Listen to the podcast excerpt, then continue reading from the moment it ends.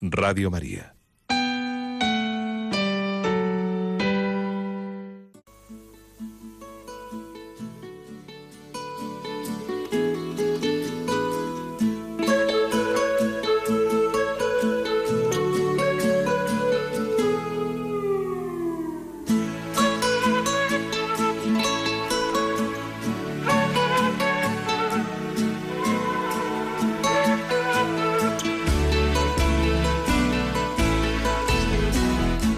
Les invitamos a escuchar a continuación Hay mucha gente buena, un programa que dirige Almudena Delgado.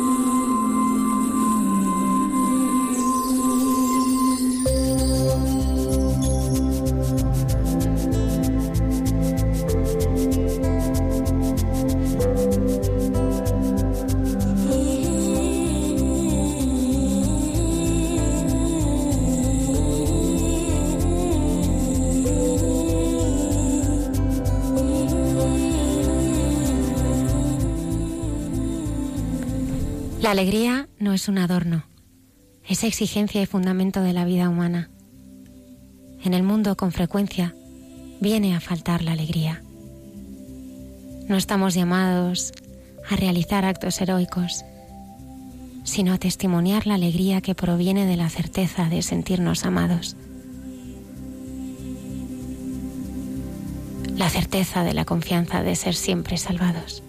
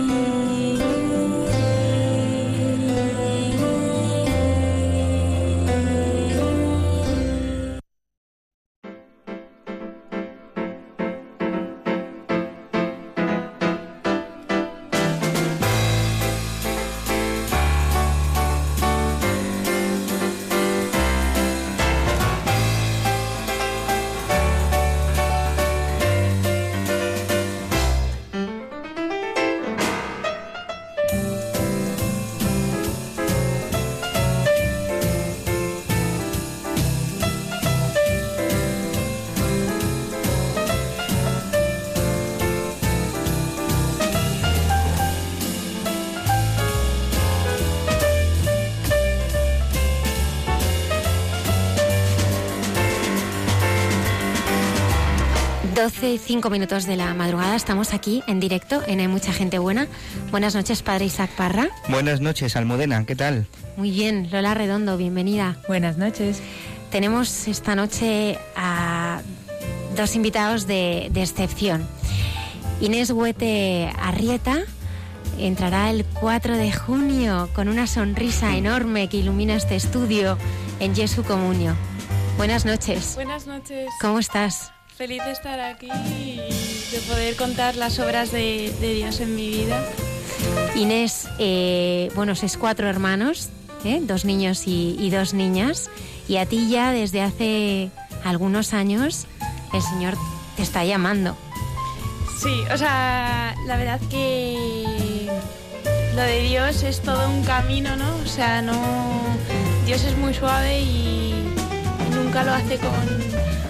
No de una manera brusca, ¿no? Y entonces eh, yo ahora cuando miro atrás en mi vida veo que, a lo largo de, estos 21 años me, me, ha ido protegiendo, ¿no? Y me ha ido cuidando esa plantita, ¿no? Para que después de, ¿no? O sea, en el momento perfecto, pues ya, ¿no? Como que diga, ven, ven conmigo, ¿no? Y ha sido una historia muy bonita de amor, ¿no? Cómo Dios me ha ido seduciendo, cómo me ha ido cambiando pues la forma de ver la vida, cómo me ha ido cambiando el corazón y sobre todo cómo me ha ido demostrando dónde no estaba la vida, ¿no? Dónde cómo buscamos la felicidad en cubos de basura, ¿no? Y perdemos tantísimo tiempo ahí, pero realmente que eso tenemos un corazón que está muy bien hecho, ¿no?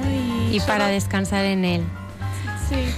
Desde el 15 de mayo, en la diócesis de Madrid, funciona un servicio de asistencia religiosa nocturna de urgencia. Hoy está con nosotros Bienvenido Nieto, diácono permanente de la diócesis de Madrid y director del SARCU. Buenas noches, bienvenido. Buenas noches, Padre Isaac. Él nos va a contar en qué consiste esta bella iniciativa y también conoceremos un poco más acerca de su encuentro personal con el Señor. Ah, saludamos también a nuestros habituales colaboradores César Cid y la hermana Carmen Pérez. Ya saben nuestros oyentes que pueden contactarnos en directo a través de Facebook, Twitter y nuestra dirección de correo electrónico hay mucha gente buena arroba radiomaria.es. Comenzamos.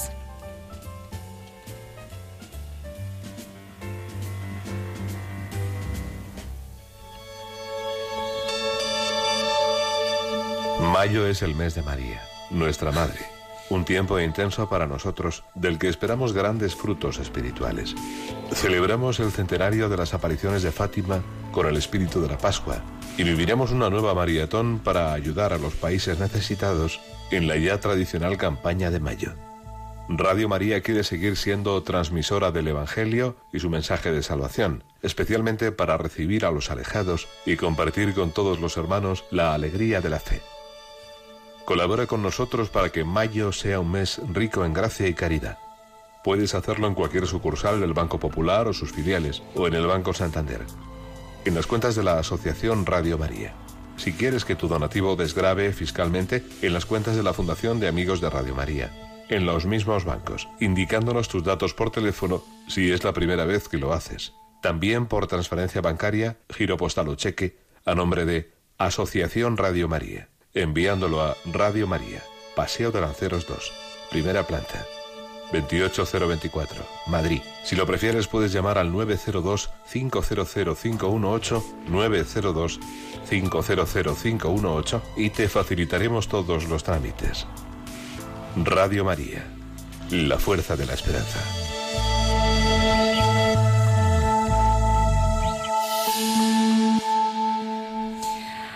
Ayudemos a la Virgen a poder ayudar y hacer que la voz de Radio María llegue a tantos y tantos lugares que lo necesitan, ¿verdad, Padre Isaac? Qué importante es vuestra, vuestra ayuda, vuestra oración, vuestro sacrificio y, como no, pues vuestro donativo, ya que esta radio vive de la providencia.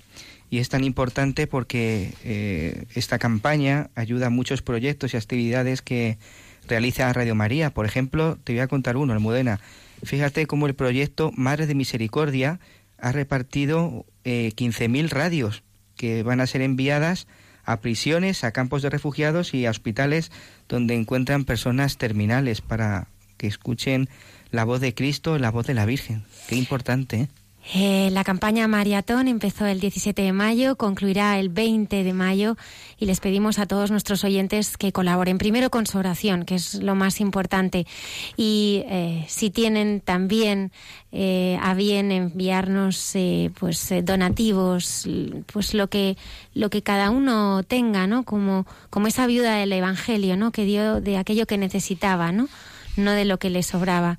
Pues eh, bueno, nosotros aquí somos voluntarios. Totalmente. Nos mueve el amor, el amor a la Virgen y el amor a las, a las almas. Y, tenemos pues mucha ilusión de que la voz de Radio María pueda, pueda llegar hasta hasta los lugares más, más remotos. Podéis hacer vuestro donativo a través de la página web radiomaria.es o a través de, del teléfono 902 500 518. Así que comenzamos.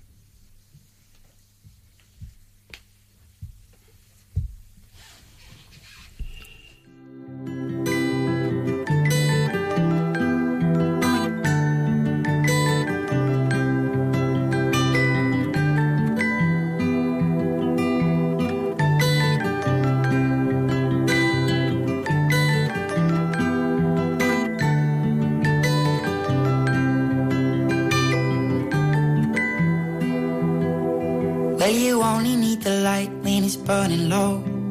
Only miss the sun when it starts to snow. Only know you love her when you let her go. Only know you've been high when you're feeling low. Only hate the road when you're missing home. Only know you love her when you let her go. And you let her go.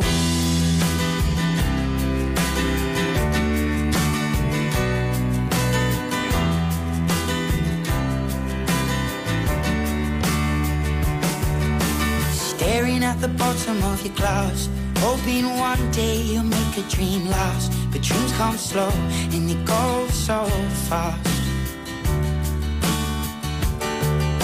You see it when you close your eyes. Maybe one day you'll understand why everything you touch surely dies.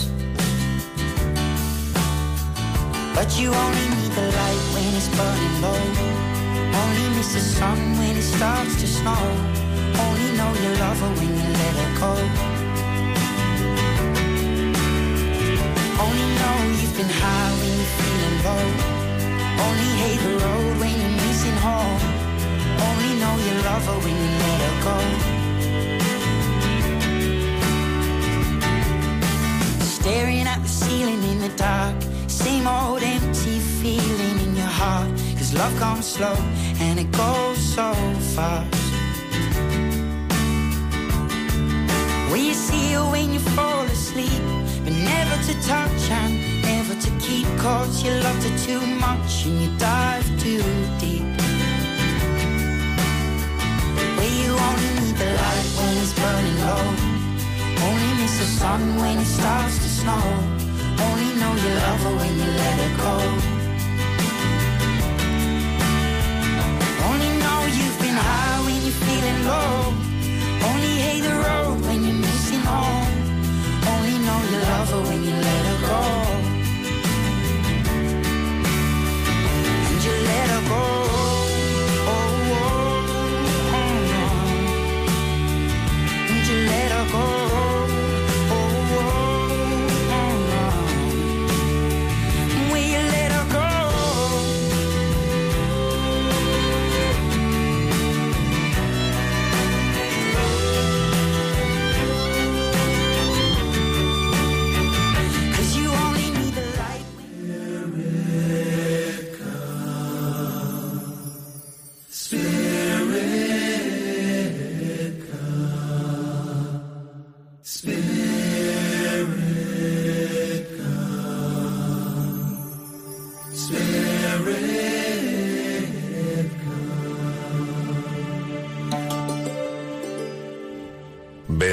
Sígueme.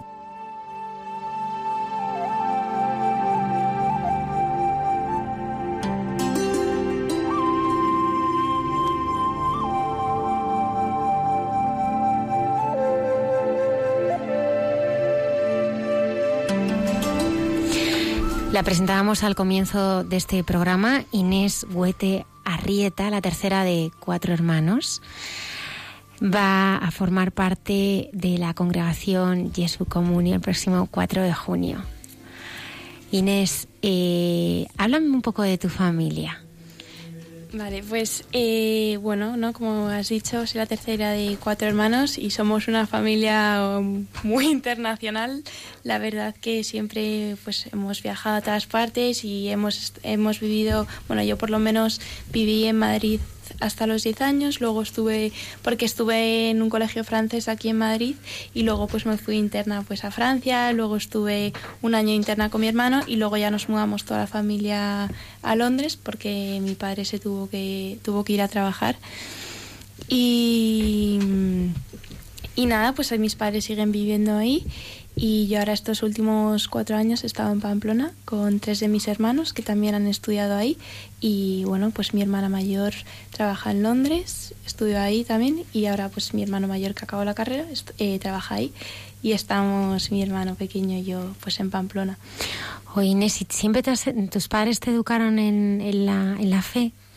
Sí, la verdad que con eso he tenido muchísima suerte porque, bueno, mi, para empezar, mi padre es súper numerario del Opus Dei y mi madre, la verdad que ahora está muy metida en unos retiros que se llaman Emaús que pues le cambió la vida, ¿no? Y tiene pues sus grupos de oración, que vienen todas sus amigas a rezar a casa una vez a la semana y hace mil cosas. Y entonces siempre eh, pues me han querido, nos han querido transmitir a, ¿no? pues a sus hijos la, fe, nos han llevado a colegios católicos, ¿no? De San Somón, luego a mis hermanos Aldovea. Y entonces pues eso en casa siempre lo he tenido y también pues he, he podido verlo, ¿no? En ellos como mi padre pues iba todos los días a misa, como siempre rezaba a pesar, ¿no? De estar agotado porque trabaja un montón o mi madre, ¿no? Que reza el rosario, pues todo eso lo he podido ver que es que no, pues, pues se ve, ¿no? Y una, sin darse cuenta, pues le va calando por dentro. Y pues doy gracias a Dios, ¿no? Que lo he podido vivir en casa eso. Eh, un momento en tu vida en el que estuviste viviendo en Londres y, y, ahí, bueno, pues viviste, viviste, sentiste el vacío, ¿no? Tuviste una experiencia como de mucho vacío. A ver, cuéntanos. Sí, o sea, yo siempre que digo, ¿no? Que mis años en Londres fueron los más duros, ¿no? Porque, o sea, mis padres me preguntan, ¿pero por qué no? Y digo, yo ahora que sé lo que es la vida, sé, o sea, sé que lo que yo vivía antes no, no era la verdadera vida, ¿no? O sea, yo pues iba a un colegio pues muy bueno, ¿no? Y vivía en un ambiente pues un poco muy superficial porque las niñas con las que yo iba al colegio pues tenían mucho dinero, ¿no? Y, al final era un ambiente pues eso, ¿no? Muy superficial, muy todo tener lo, lo que todo lo que se pueda, lo más caro, lo y había muchísima infelicidad, ¿no? Mis amigas estaban rotas, las familias destrozadas. Y al final, si no tienes un ambiente pues familiar, pues es que eso a las niñas les deja pues muchas heridas, ¿no? Y, yo veía a mis amigas destrozadas y yo misma, ¿no? Pues es verdad que la gente dice, ¿no? Que es bueno tener amigas de todas las culturas y, y es verdad porque te enriquece muchísimo y te abre un montón la mente, pero yo podía experimentar que llega un punto que no te sientes entendida, porque al final, al haber crecido en otra cultura, no ves la vida de la misma forma, ¿no? Entonces, pues yo llegaba y podía contar, ¿no? Pues lo que me costaba un poco más o mis problemas y no me entendían porque para ellas eso no era, ¿no? O sea, era otra forma de ver la vida. Y, entonces yo sentía un vacío, pero porque al final, al sentirme un poco incomprendida, por así decirlo, eh, me encerré un poco más en mí misma, ¿no? Y entonces, eh, ¿qué pasa? Que yo empecé a poner como toda la esperanza en las notas, ¿no? O sea, como que al final mm, yo me valoraba por las notas que sacaba, ¿no? O sea, si sacaba un 10, pues era, ¿no? O sea, me valoraba por el número que sacaba, pero al final yo notaba que eso me dejaba muchísimo vacío, porque era conseguirlo, habías puesto todo el afán en sacar esa nota y de repente, zasca, o sea, ¿y para qué? O sea, todo eso, que, todo ese tiempo perdido para sacar un número que luego ni te acuerdas, ¿no? Y pues aparentemente, ¿no? A los ojos del mundo podía estar súper feliz, pero yo por dentro decía, es que no, no, no estoy contenta, ¿no? ¿no? No soy feliz, no era feliz. Y, pero bueno, Dios se vale de eso, ¿no? Yo pude ver pues todo ese sufrimiento, pude ver pues amigas mías, ¿no? Que pues que se drogaban y hacían pues, ¿no? Mil cosas. Y a mí eso pues me hacía sufrir porque sí, como que desde pequeña yo podía compartir como el sufrimiento, o sea, ver a una persona sufrir, ¿no? Yo veía tanto sufrimiento en mi clase que me hacía sufrir un montón y, Dios se valió de eso, ¿no? Para demostrarme que ahí no estaba la vida. que esas cosas no, no hacen feliz, ¿no? Entonces yo siempre me he sentido como un poco diferente a las niñas de mi edad porque no me divertía lo mismo que ellas. O sea, yo no me lo pasaba bien de fiesta. O sea, que mi, soy una persona que me encanta bailar y todo. Pero yo salía a una discoteca y es que lo pasaba mal porque veía a la gente destrozarse y dar su dignidad y es que no eran ni conscientes y ver a una niña borracha en el suelo mm, es que me partía el alma y, es que no, no, me, no me compensaba. O sea, decías que la Dios no nos ha podido crear para esto, es que no estamos, estamos tan bien hechos y con tanto amor que es que esto no puede ser la vida, ¿no? O sea, qué pena que haya gente que es que viva por y para esto, ¿no? Que su esperanza es el viernes y que llegue el viernes y salir y luego el sábado ni es consciente de, ni te acuerdas de nada y estás con la resaca ni es que no es la vida, ¿no? Y al final ¿Por qué? Porque yo creo que la juventud está pues muy necesitada de amor, ¿no? Y al final pues buscan el amor en eso.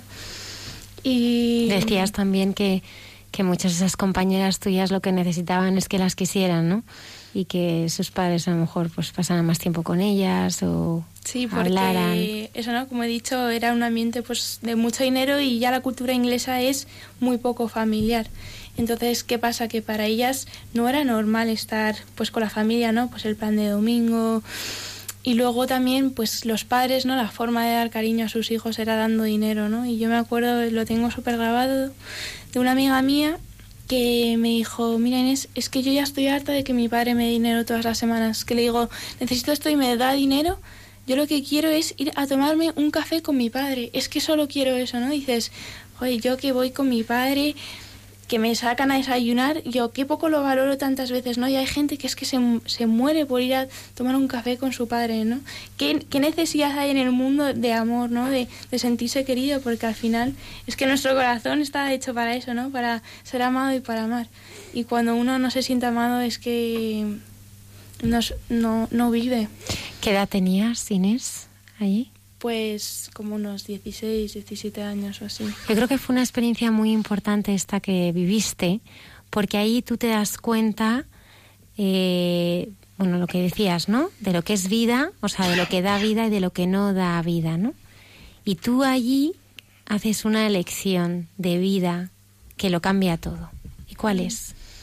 Pues, no, como yo os he dicho antes, ¿no? Eh, pues yo sacaba muy buenas notas, ¿no? O tenía un buen expediente.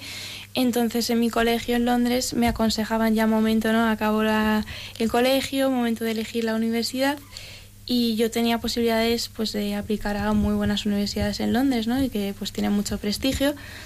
Pero yo llegaba a un punto que decía, yo tengo que realmente optar, ¿no? Por, por esa vida de tener mejor currículum, ir a la mejor universidad o realmente yo ser feliz, ¿no? O sea, yo sabía que si me quedaba en Londres eh, iba, ¿no? Iba a optar por, por ese currículum perfecto, ¿no? Una carrera profesional muy brillante. exactamente, pero yo decía, es que como elija eso, es que voy, como voy por mal camino, ¿no? Voy a, no voy a vivir. Y, y entonces yo, pues desde que me fui a Londres quería volver a Madrid y, y, bueno, pues apliqué a las universidades en Madrid, pero claro, yo iba a vivir sola en mi casa porque mis padres se, se, iban a quedar en Londres a vivir, porque ellos no se podían mudar así porque yo iba a estudiar la carrera en Madrid.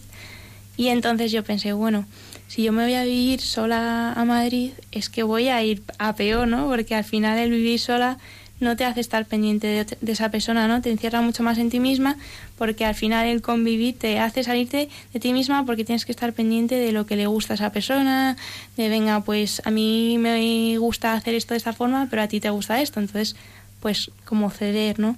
Y yo dije, es que como vaya eso, por mucho que me apetezca, me voy a volver una persona muy egoísta y yo no quería eso. Entonces yo tenía un hermano mayor estudiando en Pamplona y yo le veía feliz, le veía feliz que tenía amigos súper buenos y yo dije, es que pues me voy a Pamplona. Y al final, pues no, Dios me dio la gracia pues como para tomar la decisión, ¿no? Porque al final, no sé, era algo desconocido, aunque tuviese ahí a mi hermano. Y, y nada, y empecé una carrera como de economía, con liderazgo, ciencias políticas, un poco que te forman en todos los ámbitos, en desarrollo, en política, en sociología, un poco todo eso. Y yo vivía en un colegio mayor del Opus Dei. Y, y, bueno, y yo entonces tenía muchísima sed de Dios. Yo dije, bueno, pues voy a ese colegio mayor, ¿no? Donde vivía con, con Jesús, ¿no? Vivía, teníamos un oratorio y yo dije, es que lo que yo quiero es acercarme a Jesús, ¿no? Y entonces esa era mi prioridad, ¿no? Hacerme muy buenas amigas, ¿no? Esas amigas o sea, yo cuando llegaba en plana dije, es que este es mi sitio, o sea, yo me siento encajada aquí, ¿no? Yo por fin tengo amigas que me comprenden, que digo que voy a misa y no me están diciendo que si soy monja o que si no, ¿no? O sea, como que me sentía comprendida, no sé, de poder hablar de Dios con toda la naturalidad del mundo, ¿no? Y al final, ¿qué pasa? Que es que Dios es... Yo siento que las amigas con las que yo comparto a Dios son, son amistades verdaderas, ¿no? Porque al final es lo más, o sea, es que es nuestra esencia, o sea, y si no una amistad es muy superficial. Entonces, pues no, encontré eso, mm, vivía en el Colegio Mayor con Dios y, y bueno, primero de carrera, pues me fui a un retiro en octubre y era el primer retiro que yo hacía así de fin de semana y no fue un retiro que me cambió la vida para nada pero recibí como la gracia de empezar a hacer oración todos los días, de rezar el rosario, de ir a misa. Tampoco lo entendía mucho, o sea, yo iba porque de verdad que tenía tantas ganas y tanta sed que al final decía, yo me apunto a todo. Y, y ahí pues el Señor no se sirvió de eso para irme para irse acercando a mí bueno o sea para que yo le abriese la puerta no y, y, luego también todo empezó pues un poco también en noviembre, que es el mes de que la iglesia dedica un poco a los difuntos, ¿no? Se habla mucho de, de la muerte, de, de, la vida. Y para mí ahí también fue un despertar, porque fui súper consciente del valor de una vida. Yo mmm, dije, es que los jóvenes, ¿no? O sea, yo pensé, los jóvenes pensamos que nos vamos a morir cuando tengamos 90 años o no. O sea, como que siempre dices, toda, tengo toda la vida para hacer el bien o tengo toda la vida para cambiar, ¿no? Pero es que realmente dije, ¿a mí quién me, me garantiza que yo voy a vivir tanto tiempo? Es que yo puedo ir mañana a la universidad y me puedo quedar por el camino y me puedo quedar ahí en el sitio.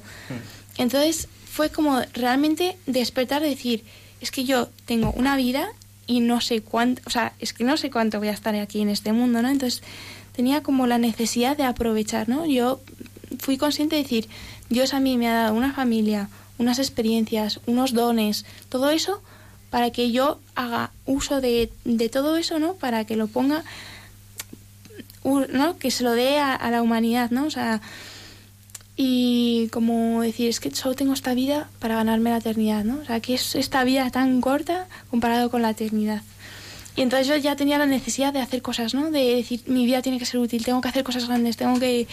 Entonces ya era como tener eso dentro de decir, ¿qué hago, no? ¿Qué puedo hacer por los demás? ¿Qué puedo hacer en esta vida? Y, y, bueno, ¿no? Con todo eso, ya acercándome más a Dios, de repente pues yo empecé a pensar que igual Dios me podía pedir algo pero a mí me daba muchísimo miedo. De hecho, yo iba al oratorio del colegio mayor y es que me tenía que salir del miedo que me daba. Yo decía, no, no, a mí no me lo pidas, pídasela a la de al lado, pero a mí no. Y, y, es, no sé, cuando una está con el tema de la vocación, la verdad que se pasa muy mal, ¿no? Porque al final es algo tan, tan sobrenatural que es muy difícil de entender, ¿no? Lo que Dios quiere, ¿no? Y tienes ahí como no sé, como, estás como con poca paz, porque no entiendes nada, no sabes si te lo estás inventando tú, si viene de ti, si viene de Dios, y no, no sé, se pasa fatal, es como que todo te suena a vocación y no quieres y al final... Entonces de repente pues apareció un niño, ¿no? De, de mi clase, porque mi clase éramos nada, súper poquitos, 23, era un ambiente muy familiar y de repente éramos solo ocho niñas y el resto niños y es un niño, ¿no? El que dices de clase de mm, como que cumple la lista de una niña pequeña, ¿no? El, el niño, mi novio tiene que ser así y así y tal. Pues este niño cumplía todos los requisitos. Cumplía todo.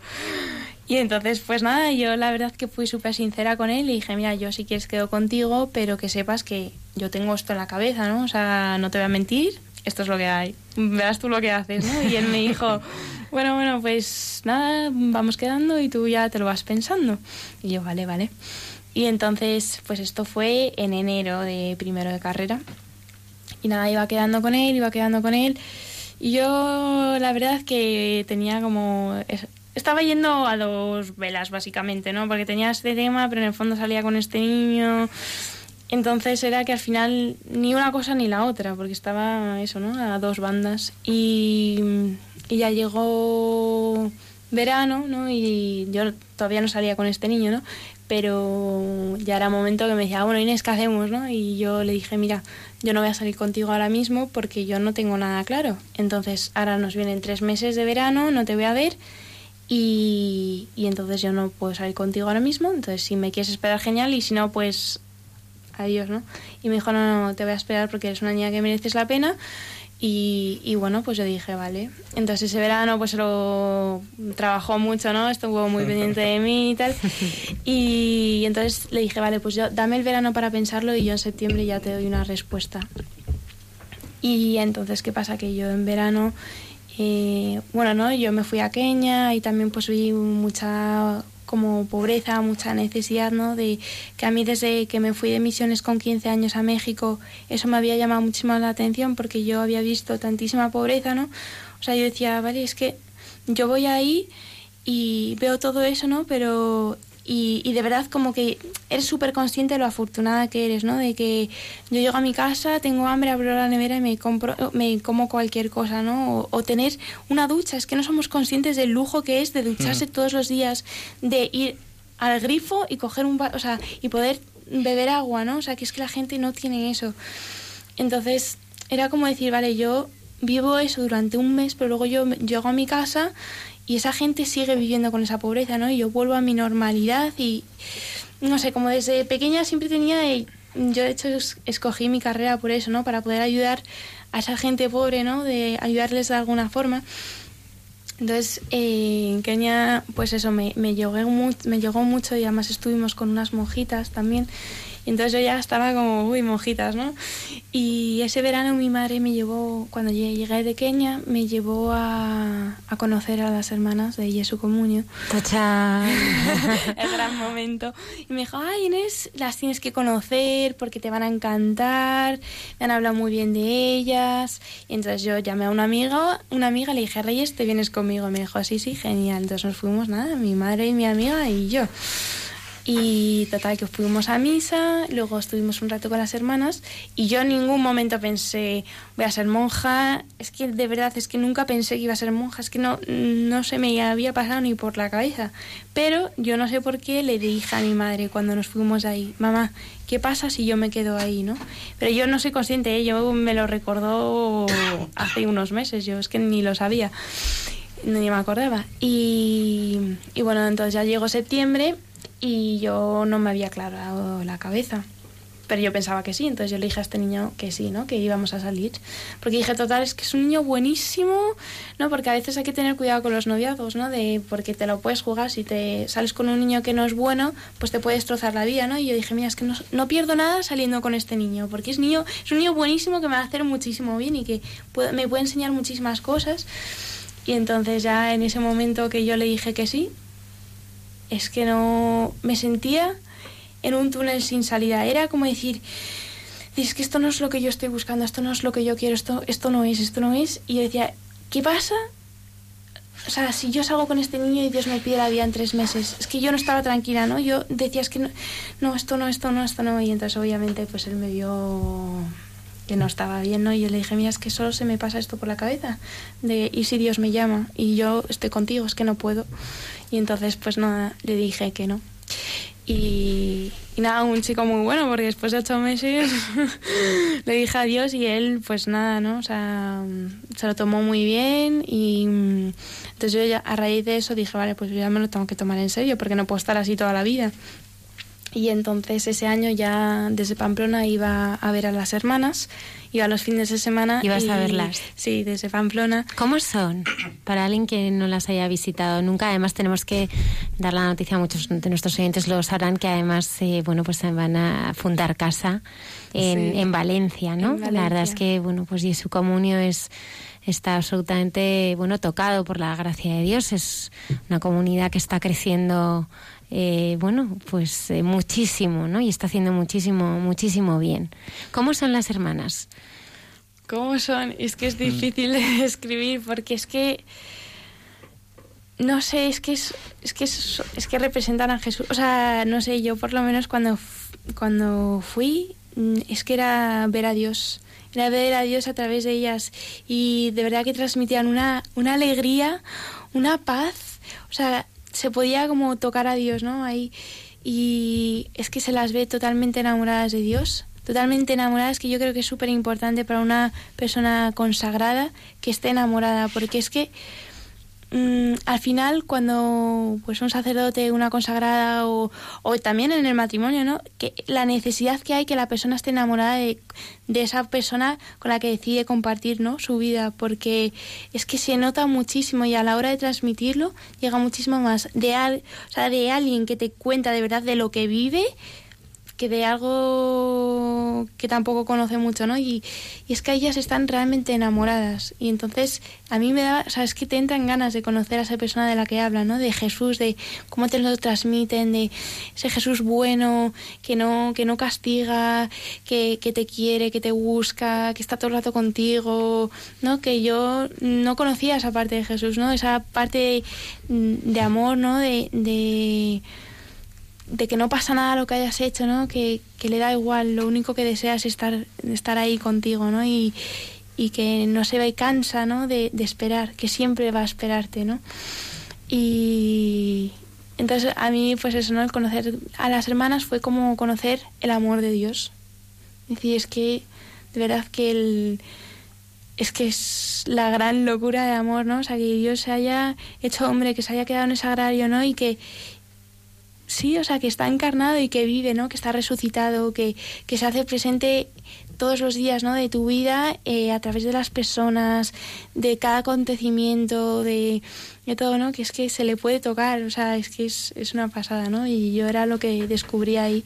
Y como yo he dicho antes, ¿no? Cuando yo llegué a Pamplona pensé que había, ¿no? O sea, que era mi sitio, que había encajado, pero yo cuando iba ahí era más feliz de lo que era en Pamplona, ¿no? O sea, yo decía, ¿cómo puede ser si yo en Pamplona soy feliz, ¿no? Pero yo iba ahí y decía, ¡buah! Es que ellas además tienen algo que yo no tengo. Y a mí eso me hacía buscar, ¿no? Porque yo era feliz, pero yo no tenía la alegría que tenían ellas. Y entonces, bueno, ¿no? Pues ese año seguí mi camino, ¿no? Seguía yendo y ya en primero no me daba miedo el tema de la vocación, pero en segundo ya me cambió totalmente la concepción, o sea, como la idea, ¿no? Yo decía, jo, Jesús, si es esto, sí, ¿no? Llámame, ¿no? Y ya era ya, ahora yo me encontraba deseando que Jesús me llamase, ¿no? Yo iba por el campus de Pamplona de verdad diciendo, wow, ojalá fuese monja, me encantaría, cosa que en primero, o sea, de verdad, ¿eh? que no quería. Y no, me cambió y, y, yo me encontraba deseándolo, ¿no? O sea, es súper bonito porque al final Dios, cuando te va a pedir algo, te hace desearlo, ¿no? O sea, porque al final nunca te va a pedir algo que tú no quieres, ¿no? Primero, como te lo hace desear, ¿no? Porque muchas veces la gente piensa que, que Dios va a molestarte, que te va a pedir esa cosa que tú no quieres, que... No, no, o sea, es que es bueno y al final te... La voluntad de Dios es que te colma los deseos más profundos de tu corazón sin darte cuenta, es que es lo que más deseas, mmm, te lo concede, ¿no? Y, y entonces, eh, bueno, pues yo en ese año me iba acercando muchísimo más a Dios y como yo vivía en un colegio mayor, pues yo ya llevaba el plan de vida de una numeraria, ¿no? No era del Opus Dei, pero pues hacía la media hora de oración por la mañana, la media oración por la tarde, iba a misa, rezaba el rosario todos los días, pero yo decía, es que a mí esto no me basta, ¿no? O sea, yo quiero estar más con Jesús, no me valía la media hora, ¿no? O sea, yo quería más. Y, y entonces en la Semana Santa, pues de, de segundo, estuve con, con, las hermanas y ya decía, es que esto es que esto es lo que quiero, ¿no? O sea, me, da igual, me daba igual dejar la carrera, pero claro, yo quería, pero yo tenía que ver si Dios quería eso para mí, ¿no? Y entonces ya ese verano me fui a hacer unas prácticas a Portugal y, y, también vivía en un colegio mayor y ahí así que llevaba una vida de numeraria, ¿no? Porque además iba a trabajar, ¿no? Que el, el opus, o sea, una numeraria es una persona que entrega su corazón a Dios en medio del mundo, ¿no? Y pues trabajan en diferentes ámbitos y yo, ¿no? Decía, yo iba a trabajar y decía, es que esto no puede ser, yo no estoy hecha para esto, ¿no? O sea, mira que me gustaba trabajar, ¿eh? Pero yo decía, no, no puede ser, ¿no? Entonces, claro, yo deseaba ser monjita y entonces pues le escribí a la madre, le dije, madre, creo que tengo que avanzar, ¿no? O sea, yo no puedo estar todo el rato con esta duda en la cabeza y yo creo que lo que tengo que hacer es eh, pedir la experiencia, ¿no? Pedir hacer la experiencia. Y entonces les escribí una carta diciéndoles, ¿no? Que quería hacer la experiencia y ellas me contestaron que sí, ¿no? Que podía hacerlo. Pero qué pasa que cuando yo se lo dije a mis padres, pues me dijeron que no, porque no muchas cosas, hay que tener un poco de cuidado con esto, ¿no? Que no hay que obsesionarse, hay que hacerlo con muchísimo discernimiento y con, con cuidado, ¿no? Y como he dicho antes, ¿no? Dios es suave, ¿no? O sea, hacer las cosas despacio, con paz. Y entonces me dijeron que no. Y a mí eso, la verdad, que me destrozó un poquito porque era como mi mayor ilusión, ¿no? O sea, era como decir, es que esto es lo que quiero y, y de repente no, ¿no? Entonces yo ahí ya me empecé a convencer a mí misma de que era algo que, que yo me había inventado, ¿no? O sea, que esto no venía de Dios, ¿no? Que todo lo de ser monja era una cosa mía. Y entonces yo ya cerré la puerta, ¿no? Yo dije, vale, pues olvídate de todo eso. Y entonces, pues nada, yo me acuerdo que ese verano la Virgen me llevó a Medjugorje. También es que la Virgen pues te acompaña mucho, ¿no? En, en una persona que tiene vocación, no sé, bueno, a todo el mundo, ¿no? Pero como que cuida mucho pues el, pues el corazón, ¿no? De esa persona como consagrada y ya me había llevado a Medjugorje y como a mil santuarios, ¿no? Y ese verano pues se encargó de, de cuidarme mucho, ¿no? La Virgen, de darme la gracia para el siguiente año, ¿no?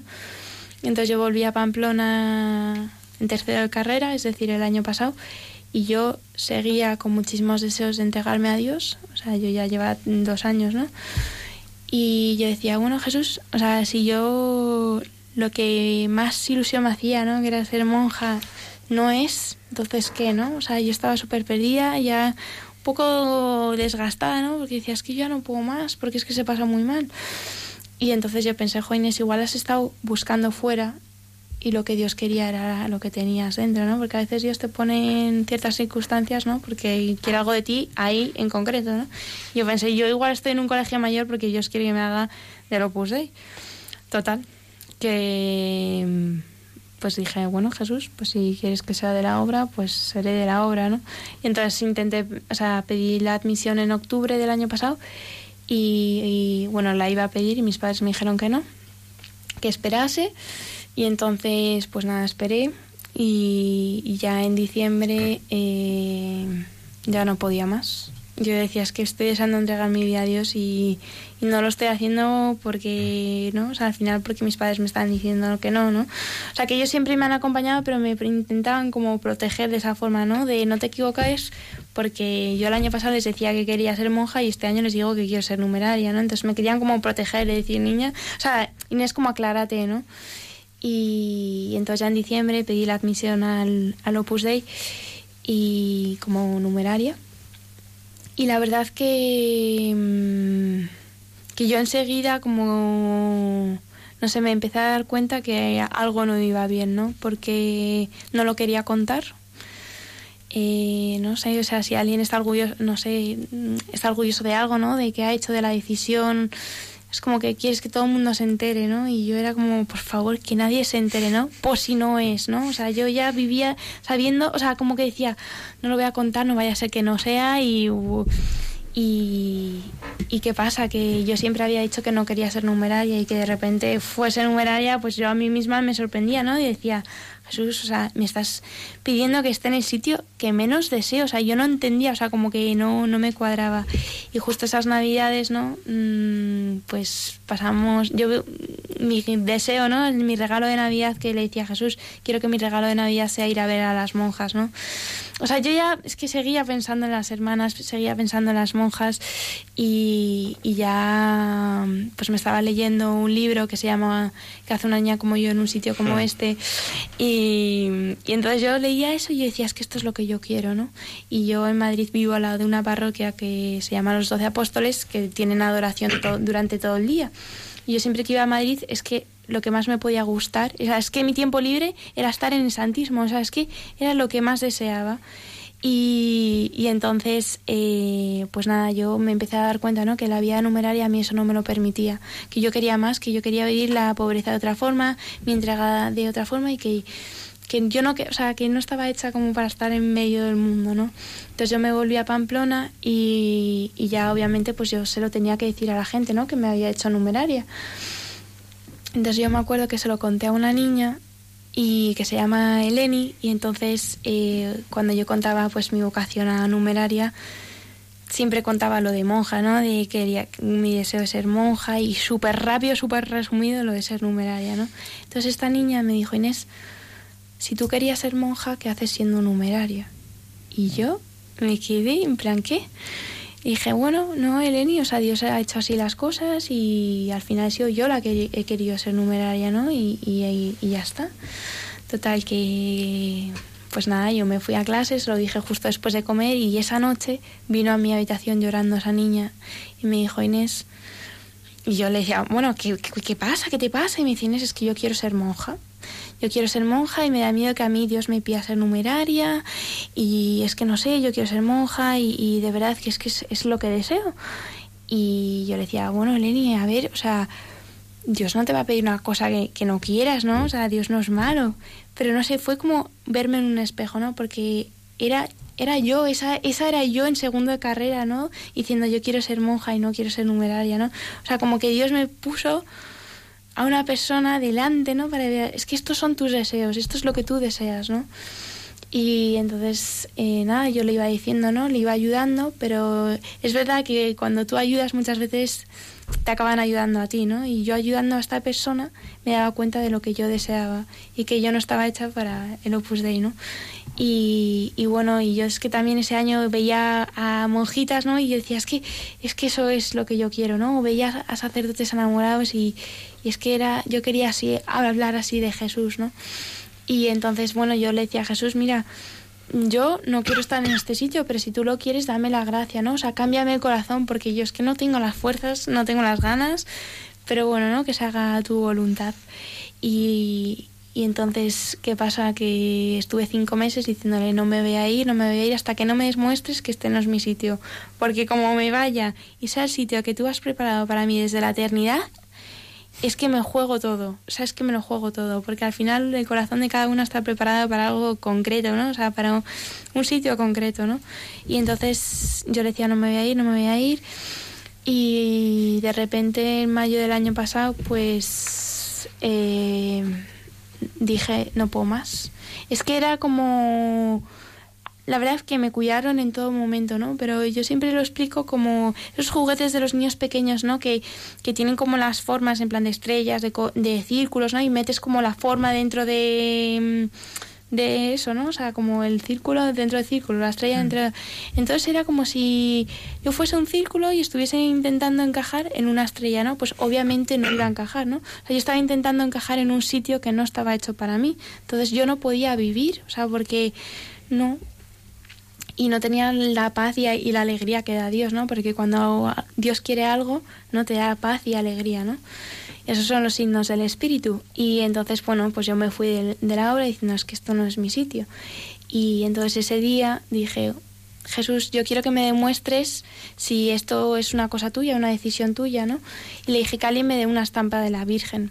Y, entonces pues yo esa noche me fui a la parroquia, ¿no? De al lado de mi casa para, para rezar, ¿no? Y ir a la cama en paz, decirme a Jesús, lo descanso en ti, esta decisión. Y estaba rezando y de repente pues un señor se me acercó y me dio tres estampas. Me dio dos de la Virgen y una del Purgatorio. Y, y yo la verdad que me quedé en shock, o sea, es que no sabía ni, ni qué decir y de repente no vi las estampas y una de las estampas era la Virgen del Rosario que es muy poco común. O sea normalmente pues te dan la Virgen de Lourdes de mm. Fátima la de Guadalupe.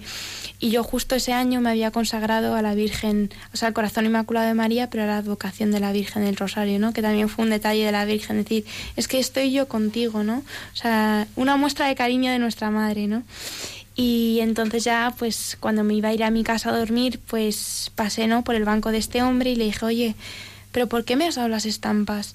Y me dijo, no, porque Dios me ha dicho que te las dé. Y yo me quedé diciendo, no puede ser, pero, o sea, ¿qué está pasando, no? Y entonces ese hombre, me, aparte de las tres estampas, ¿no? Me, me dio un librito y un rosario. Y en ese librito me apuntó una página web y yo la verdad que llegué a casa tan cansada y tan sobrecogida, o sea, estaba tan sobrecogida de todo lo que había pasado que dejé el librito, el rosario en mi cuarto y a los dos días pues me fui a Washington con mi clase y no me llevé el librito conmigo. Y entonces en Washington un día tuve pues un día de duda, de decir, jo, ¿y si era el Opus Dei, no? Y, y, y yo había descuidado mi corazón con lo de ser monjita, ¿no? Mi gran deseo, ¿no? De ser esposa de Cristo. Y mm, entonces le dije, mira Jesús, yo ya sé que me has demostrado una vez que ese no era mi sitio, pero estaba tan débil, ¿no? Que al final Dios nos conoce mucho y cuando te ve muy necesitado, pues te da ahí una ayuda, ¿no? Al final.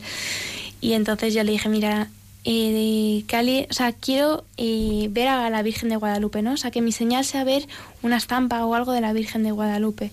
Y entonces, pues a la iglesia a la que íbamos todos los días en Washington, ¿no? Pues había un cuadro de la Virgen de Guadalupe. Entonces yo esa tarde cuando fui a misa, eh, pues vi el cuadro, ¿no? Le dije, mira Jesús, yo ya cuando te hice esta petición, ¿no? Sabía que, que ese cuadro estaba ahí y, y no, no, no me sirve, ¿no? Un poco exigente, pero bueno, ¿no? eh, esa tarde, ¿no? Después de esa misa, le, dije, eso no me sirve, me tienes que dar otra. Entonces esa tarde me fui a trabajar, ¿no? Al hotel que teníamos que hacer trabajos y, y de repente sentí el impulso de mirar la página web que me había eh, escrito este hombre, ¿no? En el librito ese y me acordaba perfectamente.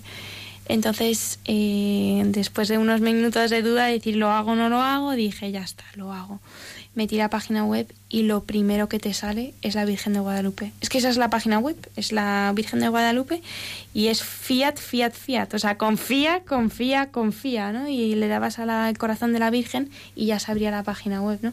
Entonces yo ya descansé muchísimo porque dije, es que ya está, ¿no? Descanso. Entonces escribí corriendo a las monjas, les dije, mira, yo ya me he salido del Opus Dei y, y, yo quiero ser monja, ¿no? Y quiero ir a veros. Y entonces ya fue cuando hice la experiencia, cuando yo me sentía mm, que había encontrado mi sitio, ¿no? Decía, es que, es que esto es el cielo en la tierra. O sea, me sentía con mis hermanas, como si hubiese estado ahí toda la vida, ¿no? O sea, como si todo lo que había deseado sin darme cuenta durante estos 21 años de mi vida, estaba ahí, ¿no? O sea, estaba ahí hecho, o sea, en vida, no sé, mis hermanas, mi... todo lo que mi corazón deseaba, ¿no?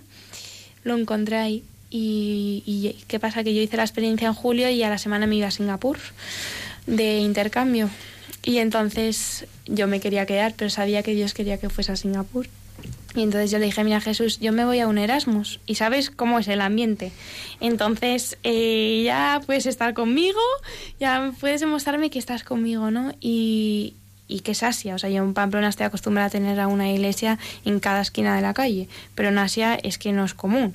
Y resulta que yo llegué y le dejé a una amiga encargada de buscar el piso y porque yo luego me fui de viaje con mis padres y cuando llegué el piso que tenía estaba enfrente de una iglesia católica en la que exponían el santismo todo el día de 7 de la mañana a 11 de la noche, a 10 de la noche. En Singapur. En Singapur. Entonces, pues, eh, no te puedo explicar. O sea, es que decías que estás ahí, ¿no? O sea, y de verdad quieres que estar conmigo, ¿no? Y estás aquí conmigo en este país y yo me sentía como en casa, ¿no? A pesar de que fuese una cultura tan distinta porque estaba con Jesús, ¿no? Y al final esa es mi casa. Y luego también al, al lado de la universidad había una iglesia que también era católica, exponían el Santísimo y, y yo también le dije a Jesús, mira Jesús, eh, yo me quiero confesar durante ese semestre, pero yo no me quiero confesar en inglés. Así que por favor, búscame un cura que me confiese en español. Total, que habla de mi universidad había un sacerdote que me confesó todas las semanas en español, o sea, también un regalo de Jesús, que es que nos escucha de verdad, o sea, yo puedo experimentar que es que al final pedid y se os dará, ¿no? O sea, que, es que está con nosotros y que nos escucha en cada momento. Entonces fue una experiencia muy bonita porque tuve a un angelito de la guardia, ¿no? Que estuvo conmigo, ¿no? Una amiga mía. Y, y yo veía, ¿no? Que esa niña, o sea, que mi amiga al final me acompañaba todo, ¿no? Me acompañaba a misa, rezaba el rosario todos los días conmigo, hacía oración, todo. Pero yo decía, porque yo pensé, igual esto de la vocación es porque yo soy piadosa, ¿no? Me encanta rezar. Pero yo veía que mi amiga hacía lo mismo que yo, ¿no? Pero que ya no tenía ese deseo. Entonces yo decía, jo, yo llevo cuatro años y no me lo he podido quitar de la cabeza. Entonces no puede ser algo mío, porque yo a veces puedo ser una persona cabezota, pero no me he podido obsesionar tanto con una cosa a pesar de todas las dificultades como que, que he ido teniendo por el camino, ¿no? luego la muestra esa, ¿no? De que mi amiga hacía lo mismo que yo y que ella no tenía el mismo deseo que yo tenía.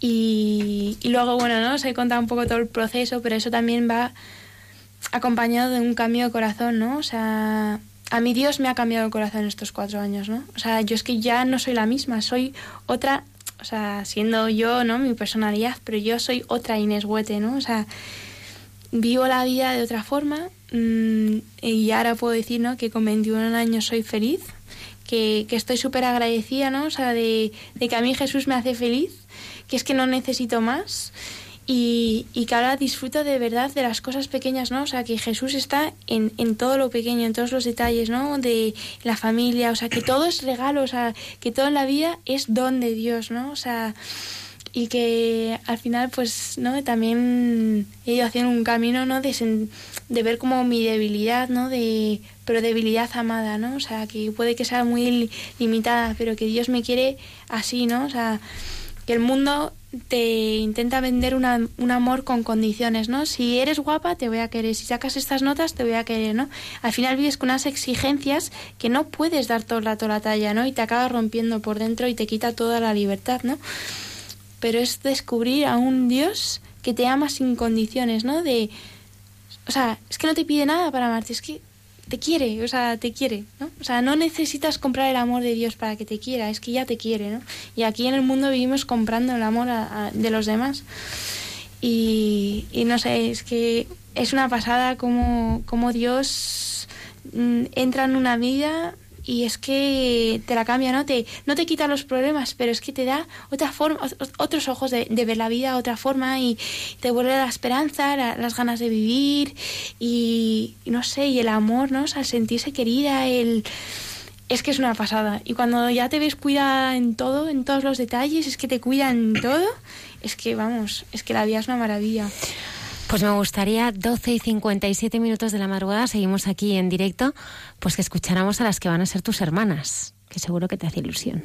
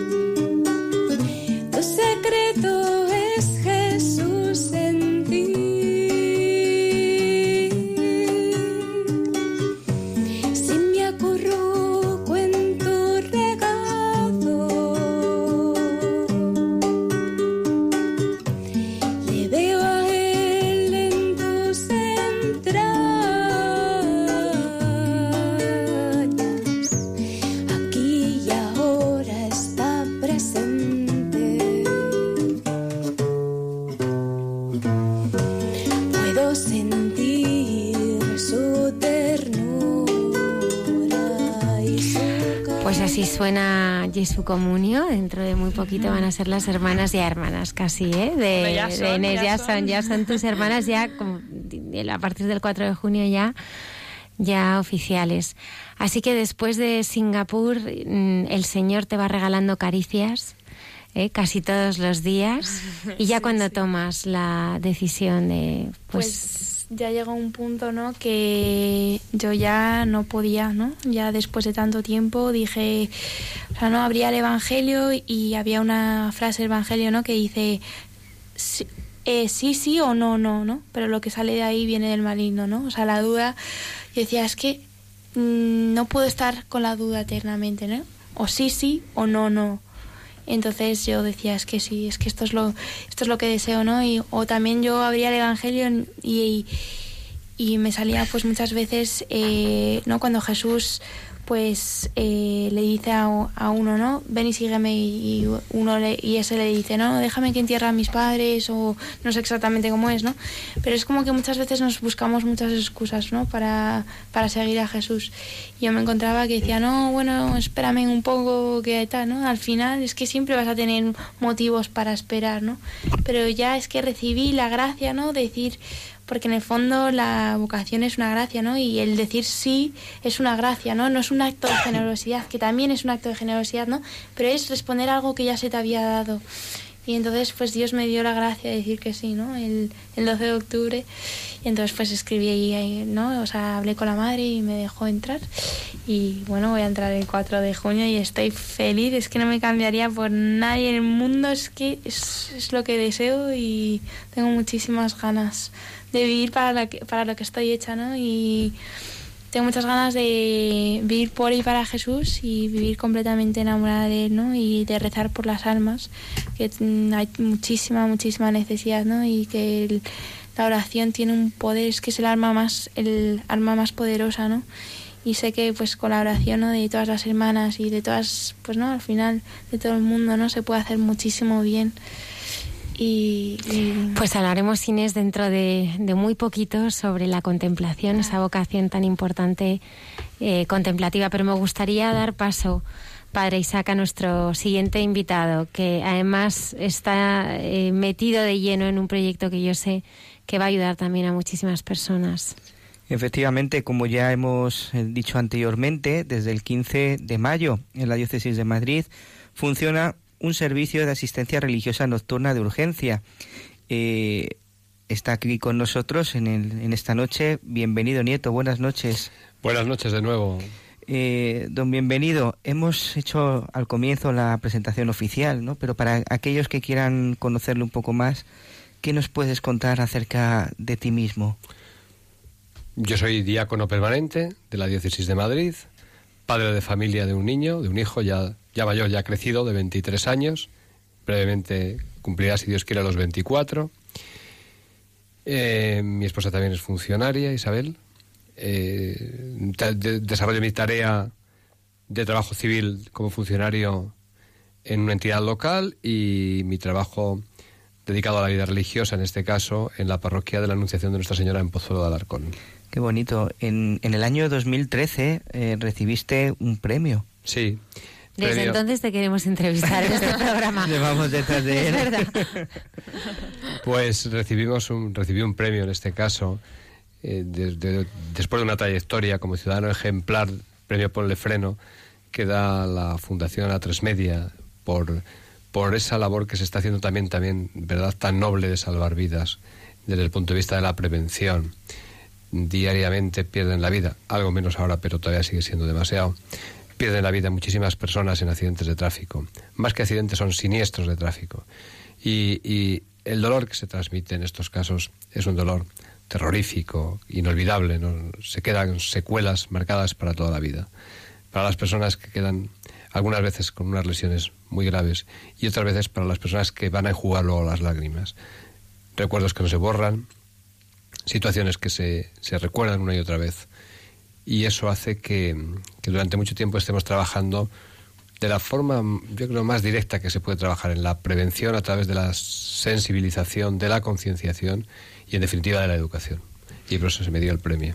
Más, más adelante vamos a hablar un poco más de usted, pero ahora quisiera preguntarle acerca de esta iniciativa tan bonita que desde el 15 de mayo pues está funcionando, el, el SARCU, que es el Servicio de Asistencia Religiosa Católica de Urgencia. Eh, ¿cómo, en, qué, ¿En qué consiste esta iniciativa? ¿Cuál es el objetivo principal? El servicio de asistencia, en este caso, servicio de atención religiosa católica urgente, es un servicio para hacer visible a la Iglesia. También en las horas en las cuales es más difícil encontrar a una persona que te ayude, que te atienda, que te muestre la cercanía. Situaciones, en algunos casos, muy dramáticas y muy duras. Por eso se llama de urgencia. No vamos a confundir el servicio con el teléfono de la esperanza, mm. ni vamos a, a solucionar problemas que no son urgentes, que se pueden solucionar al día siguiente en una parroquia, en un centro de orientación familiar, en el espacio donde se pueda perfectamente. ¿Qué es lo que se hace en el servicio de, el SARCU? ¿Cuál es el objetivo? El objetivo es prestar un servicio que hasta ahora no existía y que la gente, las personas que lo puedan demandar, sepan que llamando a ese número de teléfono 913 717-717 van a ser atendidas por una persona, por un sacerdote, para que le pueda solucionar ese problema. Siempre en casos urgentes. Por ejemplo, una unción a una persona que se dio antes de ayer. Llamó el hijo de la persona pidiendo la unción porque su padre se veía que estaba en sus últimos instantes de la vida. Y cuando se, acercó el sacerdote, tuvo la ocasión todavía de encontrarlo con vida, de darle el sacramento de la unción y de confortarle con ese espíritu y con esa gracia para que entregue su alma al Señor en gracia de Dios. ¿Solamente para el sacramento de la unción o existen otros sacramentos?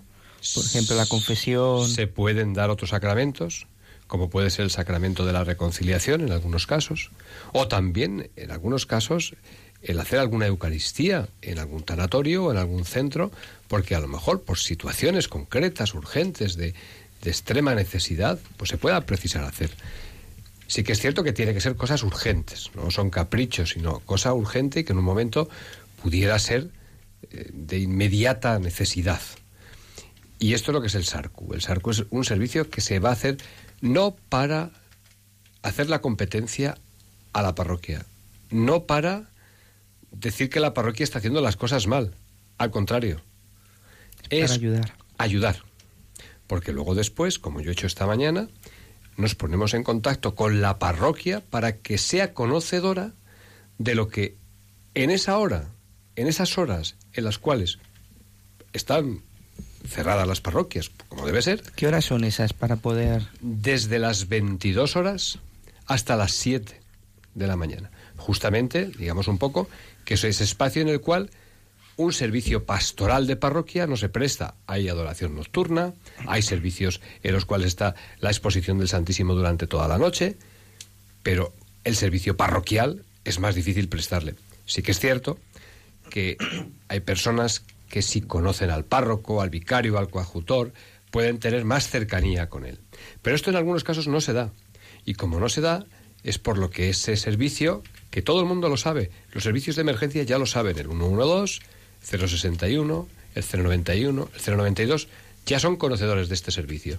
De tal forma que alguna persona que pueda demandar dice, quiero un servicio porque mire usted me pasa esto. Perfecto, pues se le puede, le, le voy a facilitar un número de teléfono, le pongo ya directamente con ellos y te pasan directamente. Eh, se está ya demandando. Ahora tenemos el siguiente problema. Es que de momento solamente es la diócesis de Madrid.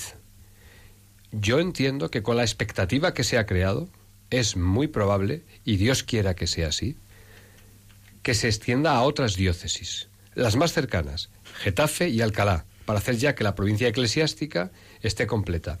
Pero en un momento sería interesantísimo que también se hiciese en otras diócesis, porque es un servicio de visibilidad de la Iglesia, servicio ministerial y servicio sacramental.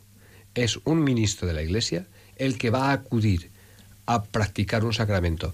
O simplemente en algunos casos, aunque sea, mostrar la cercanía que te pide la fe con la gente que tiene esa necesidad. ¿Son siempre sacerdotes o hay diáconos o laicos que se encargan de esta también ayudar en esta iniciativa?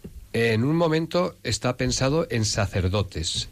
Sí que es cierto que como colaboradores puede perfectamente haber laicos o también diáconos.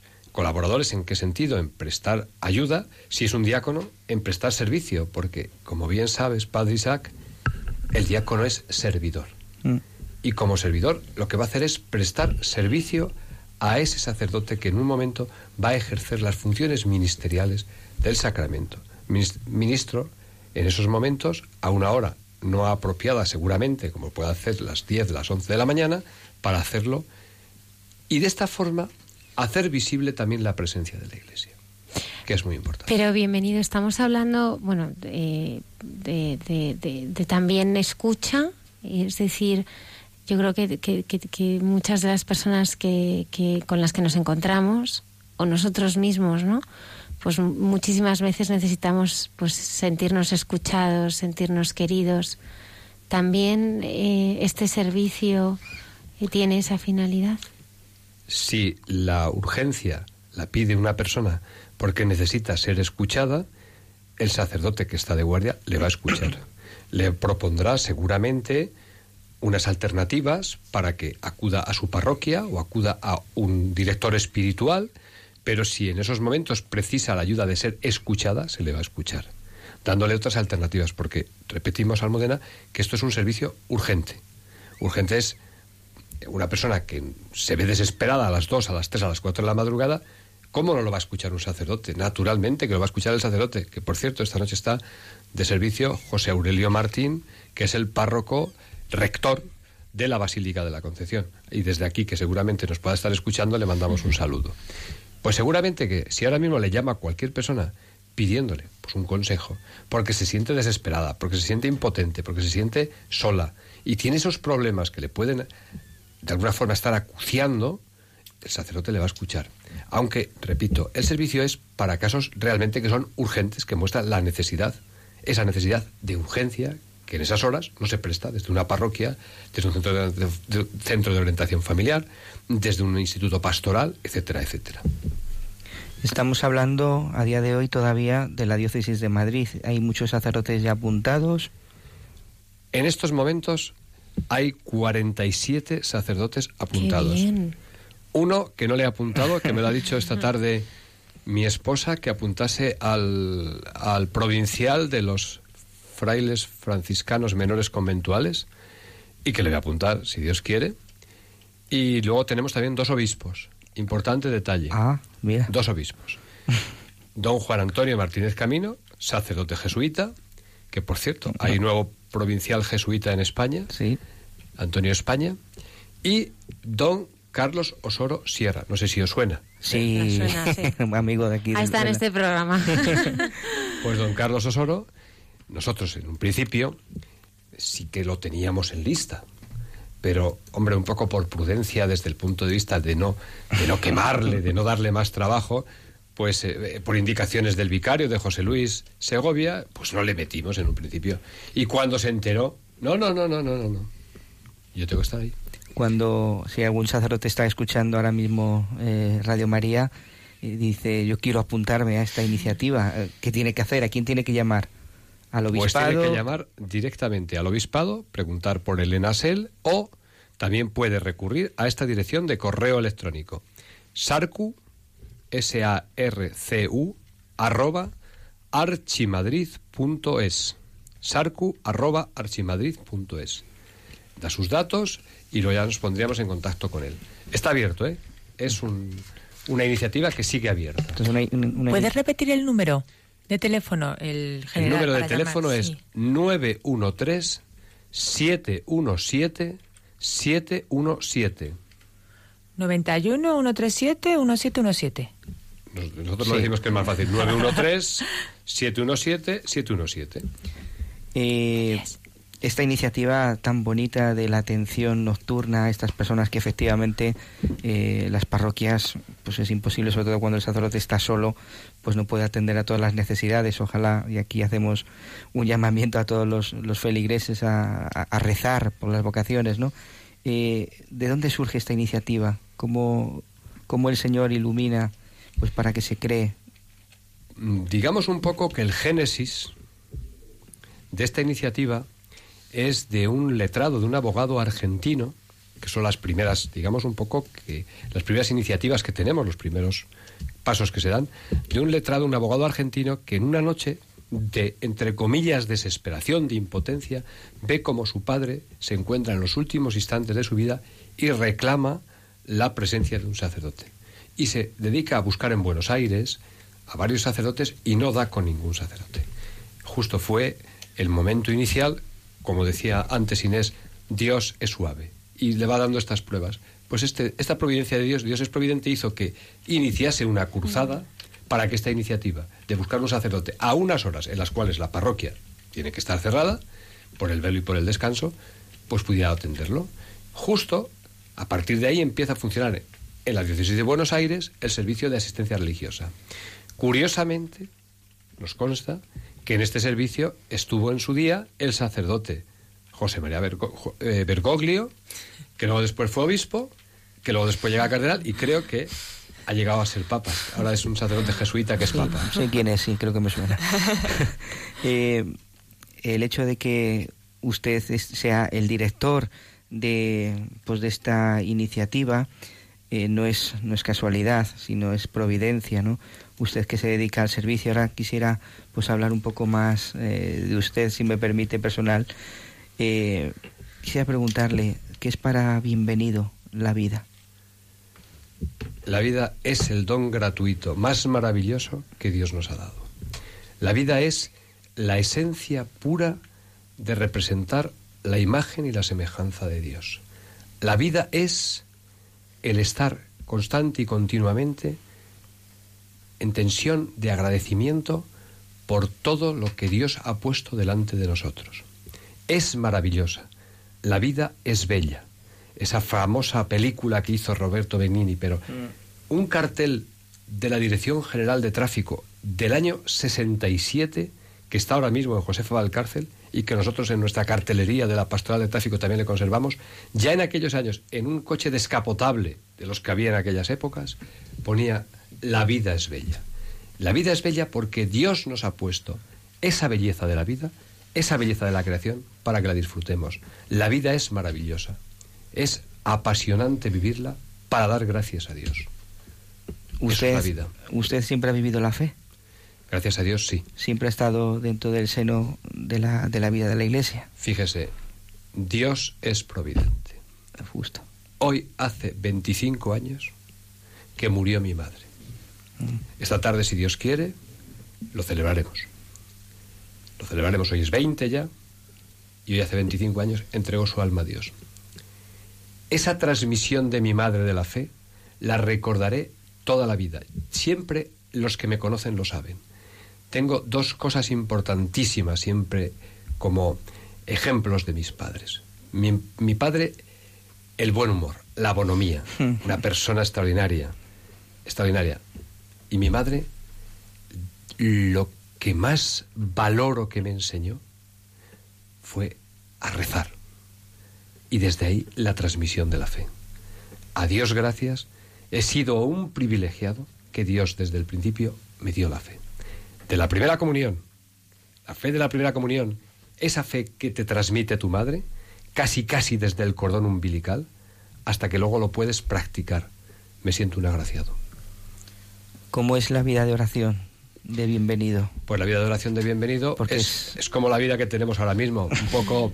No, pero nos decías una cosa muy interesante, porque te estábamos preguntando, bienvenido, ¿a qué hora te levantabas? A las 5 y 5, Y así y te preguntábamos, ¿por qué te levantas tan pronto? porque tengo que rezar. Ah, Eso es, porque es elemental para a quien poder vivir madruga, día. Dios la ayuda. Hombre, hay otro que dice Almudena que no por mucho madrugar amanece más temprano. ¿eh? Ya sabes, pero sí que es cierto una cosa.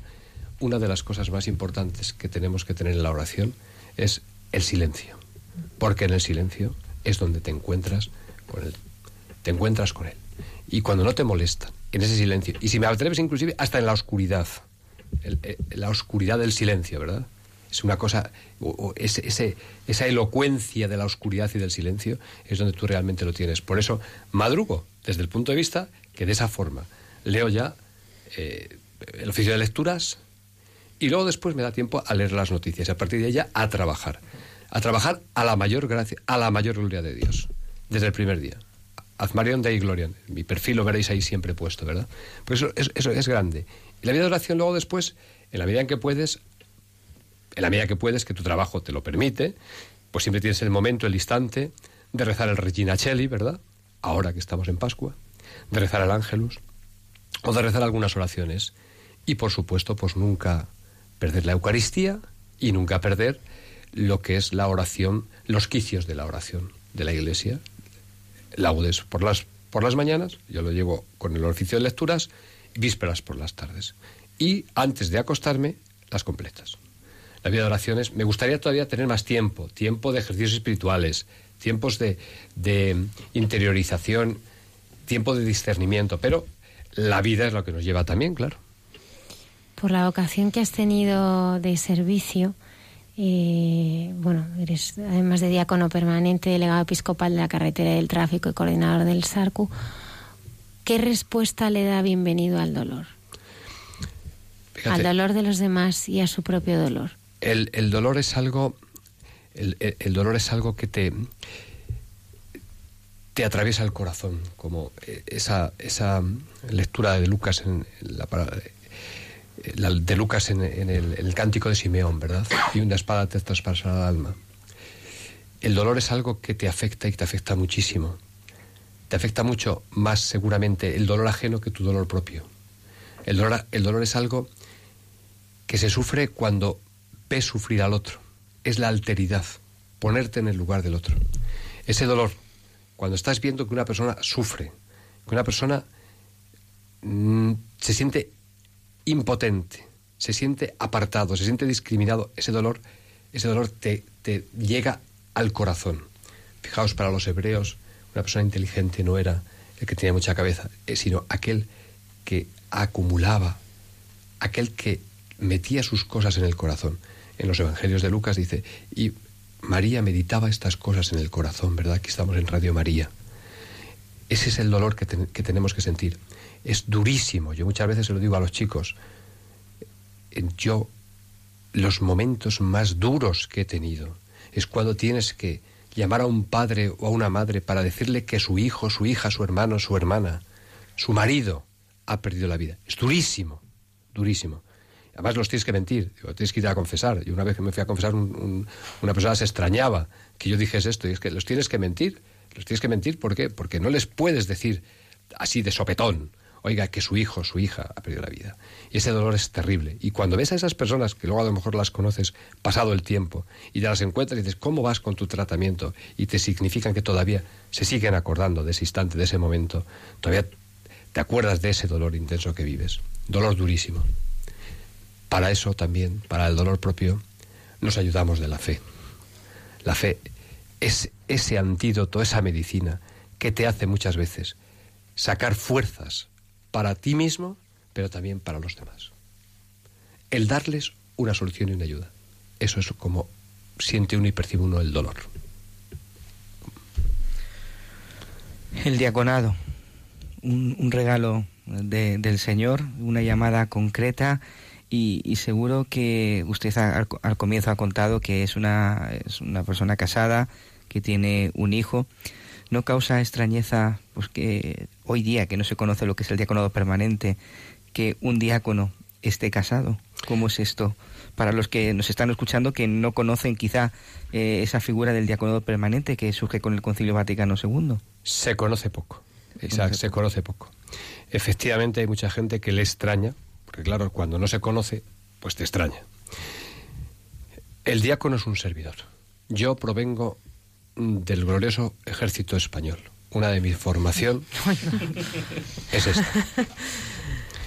Y el lema que entonces puso el coronel que nos dirigía en una academia militar y que estaba en un monolito de granito donde pendía y se colgaba la bandera de España, ponía esta frase, servir para servir. No hay un lema más bonito para un diácono permanente que hacer, vivir, sentir y compartir este lema, servir para servir. Servir a Dios para servir a los demás. Es simple, es así de simple. Ese es el diácono permanente. El diácono. Isaac, usted ha sido diácono, transitorio, porque Dios le tenía a usted preparado el camino para luego hacer ese otro paso, que es consagrarse a Dios siendo un ministro, capitas Christi. Yo no puedo hacerlo, porque estoy casado. Sin embargo, usted la labor que hizo de diácono es una labor de servicio. Y en ese servicio descubrió que ayudar a los demás es algo que solo Dios nos puede dar. Y ahí está la grandeza del diaconado. Nosotros servimos, tenemos una suerte enorme, una suerte enorme, enorme. Tenemos dos sacramentos administrados a la vez. Uno, el sacramento de los dos de, servicio, sacramento del matrimonio y el sacramento del orden. Es un privilegio del cual yo me siento afortunado. Por cierto, hoy, si Dios quiere, a las doce y media, yo no puedo asistir porque tengo también que estar presente en los sacramentos de la primera, de la primera comunión de un grupo de 55, 56 chicos, pero me acordaré mucho de Luis María, que mañana, hoy ya, se ordena sacerdote, se le impondrá las sagradas órdenes el cardenal Osoro, y desde aquí, pues a Luis María, que a lo mejor en, entre sus nerviosismos me está escuchando, eh, Luis María Santa María Lancho se ordenará, le ordenará presbítero, perdón, le ordenará diácono don Carlos Osoro. Vaya una, un, brazo, un abrazo fuerte para él, de verdad. Y dentro de todas las tareas como, como diácono, ¿cuál es la más apasionante? Bienvenido. Pues hombre, yo creo que la tarea de servir en la caridad, servir en la caridad es seguramente la tarea más gratificante del diácono. Ayudar, transmitir, acercarte, estar desde y para las personas que más lo necesitan. Si os dais cuenta, en Hechos 6, 1, 6, 7 es cuando se instituye, entre comillas, el servicio del diaconado. ¿Para qué? Para atender en la caridad a las viudas que no podían atender los apóstoles y al servicio de la oración, para que ellos se dedicasen al servicio de la misión, de la predicación, de la evangelización. El diácono es esto. Es un servicio, es, es, es una gozada, una gratuidad. Y aunque muchas veces no te entienda, y el presbítero no te entienda, y el obispo pues sea reticente, es una gracia de Dios el dar este servicio a la iglesia que somos todos. Me preguntabas por el SARCU. El SARCU es un servicio de atención para el dolor. Me preguntabas por el dolor. Yo lo entiendo así. El otro día, Un servicio para atender el dolor. el otro día me decía Ignacio María Fernández de Torres, un sacerdote, el primero que el día 15 de mayo prestaba el servicio. Y me ponía en un WhatsApp. Cuando el dolor del hombre no descansa, la iglesia tiene que velar. Qué bonito. Precioso. Y en eso se basa el servicio. El servicio no puede quedar desatendido porque una parroquia esté cerrada, porque tiene que cerrar a una hora, sino que haya alguien que le pueda atender ante ese dolor. Ese es el dolor. Gracias, Almudena, por recordármelo. Es como la, la vela que siempre está vigilante. Siempre. Y además con otra particularidad muy importante. Antes escuchábamos a Inés cómo su madre le iba ayudando, le iba protegiendo, le iba orientando. Se ríe. Sí, sí. La iglesia es madre. Sí. Totalmente. Y como la iglesia es madre, tenemos que apoyarnos, cobijarnos y sentirla. Y por eso nosotros, desde la iglesia, también tenemos que hacer sentir a esa madre que es la iglesia. Y eso es el SARCU, Servicio de Atención Religioso Católico Urgente. Tenemos a, a nuestra madre también, la, la madre del cielo, y nuestra madre celeste. ¿Quién es para bienvenido la Virgen? mira el móvil. A ver, en la pantalla aparece la Virgen de Del Espino. del Espino. La Virgen del Espino. ¿Quién es María? María es seguramente, después de su hijo, la persona más grande que haya pisado la tierra, en todos los sentidos. Es la primera que supo decir sí, el fiat. Es la primera que supo decir sí para seguir a su hijo. Haced lo que los diga. Es la figura que siempre está desde que nace hasta que muere. Es esa figura que se sabe poco de ella porque toda su grandeza es lo que lleva escondido. El otro día Papa en Fátima lo recordaba, la grandeza de María. Yo no puedo entender mi vida sin la Virgen, sin la Virgen. De hecho, creo que no habrá noche que yo antes de acostarme, después de haber hecho completas, deje de rezar una salve y deje de rezar una oración a mi Virgen del Espino. Me ha acompañado siempre y me emociono cuando lo digo. Dios es providente. Al día siguiente de ser ordenado, en un principio nos iban a ordenar antes, pero Dios es providente y cuando nos ordenaron el 11 de mayo, el día 12 era la fiesta de la Virgen de mi pueblo, la Virgen del Espino, un pueblecito pequeñito, pequeñito, de la provincia de Ávila, tierra de cantos y de santos, aunque yo me he educado más en Salamanca, ¿verdad? Buena tierra también, a las dos. A mí me gusta más Salamanca. Pero bueno, no reniego de Ávila. ¿Y sabéis dónde hice yo mi primera homilía? En la fiesta de la Virgen del Espino. Dios es providente. La Virgen es simplemente María.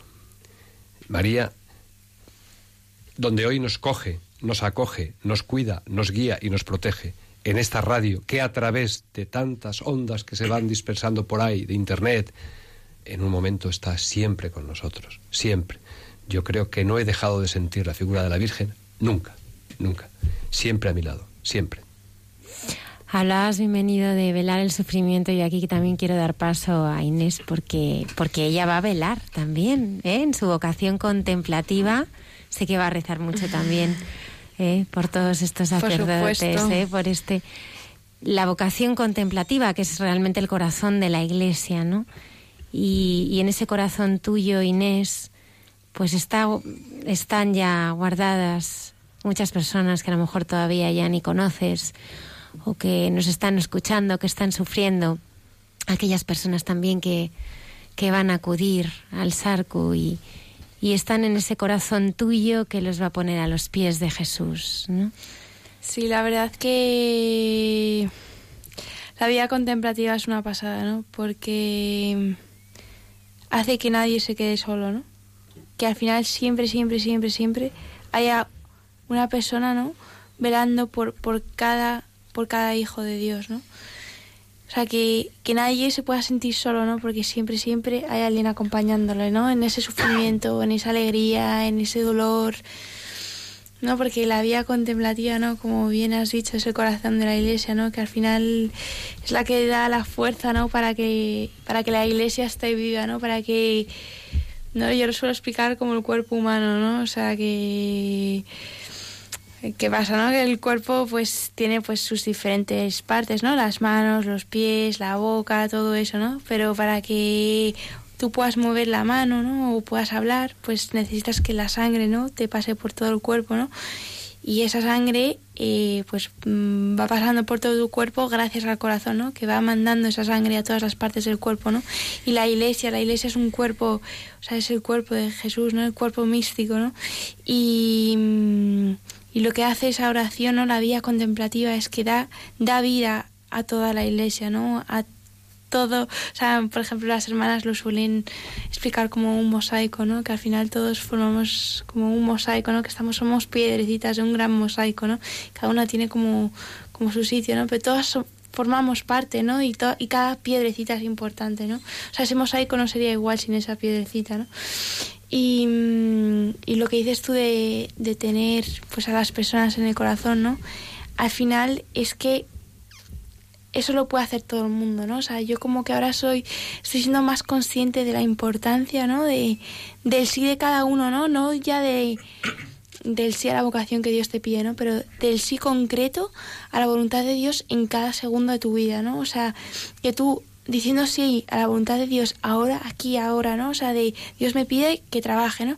Pues con ese, cumpliendo la voluntad de Dios, puedes obtener muchísimas gracias para un alma que igual esté necesitada, a un hermano tuyo, ¿no? En México, o a una persona que no conozcas, ¿no? Pero es que se puede hacer tanto bien, ¿no? O sea, es que al como la iglesia es el cuerpo místico, ¿no? Estamos todos como conectados, ¿no? A través de esa comunión del Espíritu. Y, es que somos una gran unidad, ¿no? Y, es que la oración es... nos la vamos pasando, ¿no? A cada una y, y, todo el mundo cabe en el corazón, ¿no? O sea, no hay excepciones, o sea, todo el mundo, ¿no? Todo el mundo son hijos, todos somos hijos de Dios, ¿no? Y, y todos, todos, todos están rezados, ¿no? Por las, esas vías contemplativas que velan por, por los hijos de Dios en cada minuto. Bienvenido. Eh, en cuanto a, tu experiencia, ¿no? Cercana al dolor, ¿no? En la misión en la que tú desempeñas, eh, hay muchos momentos, ¿no? Donde Cristo habrá pasado, ¿no? Habrá salido a tu encuentro, ¿no? Eh, se, hace, se hace presente siempre, siempre se hace presente Cristo, sobre todo en las situaciones de dolor. Muchas veces el, el rezar, ¿no? Rezar, el permanecer unidos en la oración a esas personas es, una cosa extraordinaria. Cuando vas a un duelo, o estás en un duelo, o estás en una situación de angustia, y dices, sobre todo en los duelos, te acompañan en el sentimiento. Es bueno acompañar el sentimiento, pero tú no puedes sentir lo mismo que siente la persona que está viviéndolo. ¿Cómo lo vamos a hacer? En la oración. Cristo nos pide que oremos, y ahí aparece siempre la figura de Cristo. Rezad, Padre nuestro porque es la forma que tenemos de unirnos a ese dolor, de estar junto a la persona que está sufriendo el dolor desde la oración, la que Cristo nos enseñó. Cristo se hace siempre presente y cada vez es mayor esa necesidad de la presencia de Cristo y cada vez en el dolor se agradece más la presencia de Cristo. Yo lo tengo muy presente. Es algo con lo que en cualquier situación crítica por estas del Sarku, el hecho de aparecer un sacerdote es extraordinariamente una gracia, porque lo que está representando el sacerdote es a Cristo. Y Cristo se hace presente. Se hace presente en la Eucaristía, como hace el Padre Isaac, pero se hace presente en todas y en cada una de nuestras acciones. Está presente. Y está presente desde el corazón. Por eso la oración, por eso el tenerlo siempre, es algo que debe de, acompañar, porque de esta forma te sentirás más cercano y de esta forma expresarás mejor el sentido propio de la misión de Cristo. Lola, querías hacer una pregunta. Eh, sí, yo le quería preguntar a Inés, que igual eh, no me sabe responder, pero me imagino que sí. ¿Cómo es la vida en Jesu Comunio de las Hermanas? ¿Cómo es el día a día? ¿Te refieres a, o sea, al día a día? Pues... ¿Qué es lo que más te gusta? ¿Qué es lo que más me gusta? Sí, bueno, ¿cómo es el día a día y qué es lo que más te mm, gusta? Al final, lo bonito es que tienes la certeza que siempre estás en la voluntad de Dios. Porque a través de la obediencia siempre, o sea, eso es la suerte, ¿no? Que en el mundo, pues muchas veces es difícil saber lo que Dios quiere, ¿no? Pero a través de la obediencia siempre tienes la certeza que es que es lo que, o sea, que lo que te pide, ¿no? Esa persona que, que Dios ha puesto para ti, ¿no? Que se encargue de ti, te, te manda, ¿no? O sea, lo que Dios quiere. ¿Y qué es lo que me gusta? O sea, es que todo. O sea, no me podría quedar con una cosa en concreto, ¿no? O sea, la comunión que hay, el, la presencia de Jesús, ¿no? Y, y cómo pues esa vía te lleva cada vez a enamorarte más de Jesús, ¿no? De conocerle y, y cada vez quieres más, ¿no? Y, y ves como al final pues Dios te, te utiliza como instrumento no para llegar a sus hijos no o sea de porque al final o sea mm, nosotras damos también testimonio ¿no? de que a nosotras Dios también nos sigue creando, ¿no? que nuestra creación nunca está acabada. Claro, nos dijiste que había una parte contemplativa y otra que era más de, apostolado. ¿no? O sea, de, de compartir la fe con, con la gente que, que viene, ¿no? Y que no tiene esperanza, que, que, no cuenta un sentido para la vida, ¿no? Llega ahí y, y nosotras les damos de beber de, esa, de eso que nos han dado nosotras de beber, ¿no? O sea, nosotros lo único que hacemos es señalar la fuente, porque nosotras mismas no podemos colmar la sed que tienen los hombres de Dios, ¿no? Porque todos tienen sed de Dios, pero solo nosotros siendo, mostrando dónde, ¿no? O sea, dónde nosotros hemos saciado esa sed que cada ser humano tiene.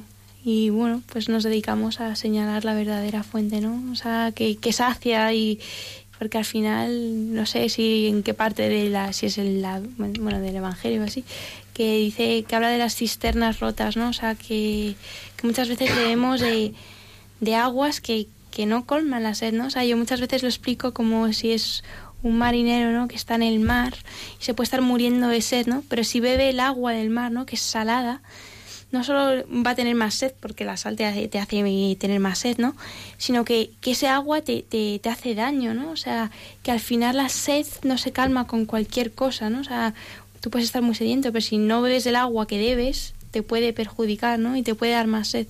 O sea, solo si bebes de, del agua, ¿no? De, de, la vida de Dios, tu, tu existencia va a llegar a, a plenitud, ¿no? Y vas a, a seguir. máximo. Sí. Bienvenido. Así, eh, para terminar esta entrevista también, eh, te lo preguntaré a ti, Inés. Eh, para alguien que no conozca a Jesús, si tú tuvieras que describirle o hacer ese retrato robot de ese Jesús que tú has conocido y has experimentado, ¿qué, qué, qué dirías de él? Uy, qué complicado. bueno, no, complicado no, pero... A ver, vamos a dar paso a bienvenida y así te dejo un poco de tiempo, Inés.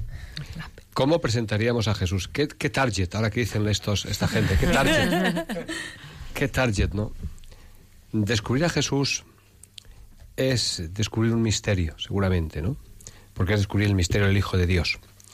Pero yo creo que eh, si nos centramos en la persona de Jesús, arreglo a lo que nosotros hemos leído, estudiado, analizado, es presentar una persona sencilla, una persona firme, una persona fascinante, una persona extraordinariamente acogedora, cercana, hospitalaria, desde la pobreza o de si quieres inclusive desde la mísera pobreza que podríamos entender en aquellos años, pero con la grandeza de su riqueza de corazón, tan grande que ni sus propios apóstoles llegaron a entenderle cuando estaban en vida. Pero es, es esa sencillez, esa humildad, esa cercanía, ese es el personaje de Jesús. Es el líder del amor. Decía antes Inés, el hombre necesita amar y necesita ser amado. Le recomendaría, lea San Juan de la Cruz, que ya lo habrás leído. Seguramente, ¿verdad? Seguramente. Alguna cosilla, pero... Sí, él lo decía, donde no hay amor, si das amor, sacas amor. Y al final de la vida te juzgarán del amor. Cristo lo que hizo fue dar amor.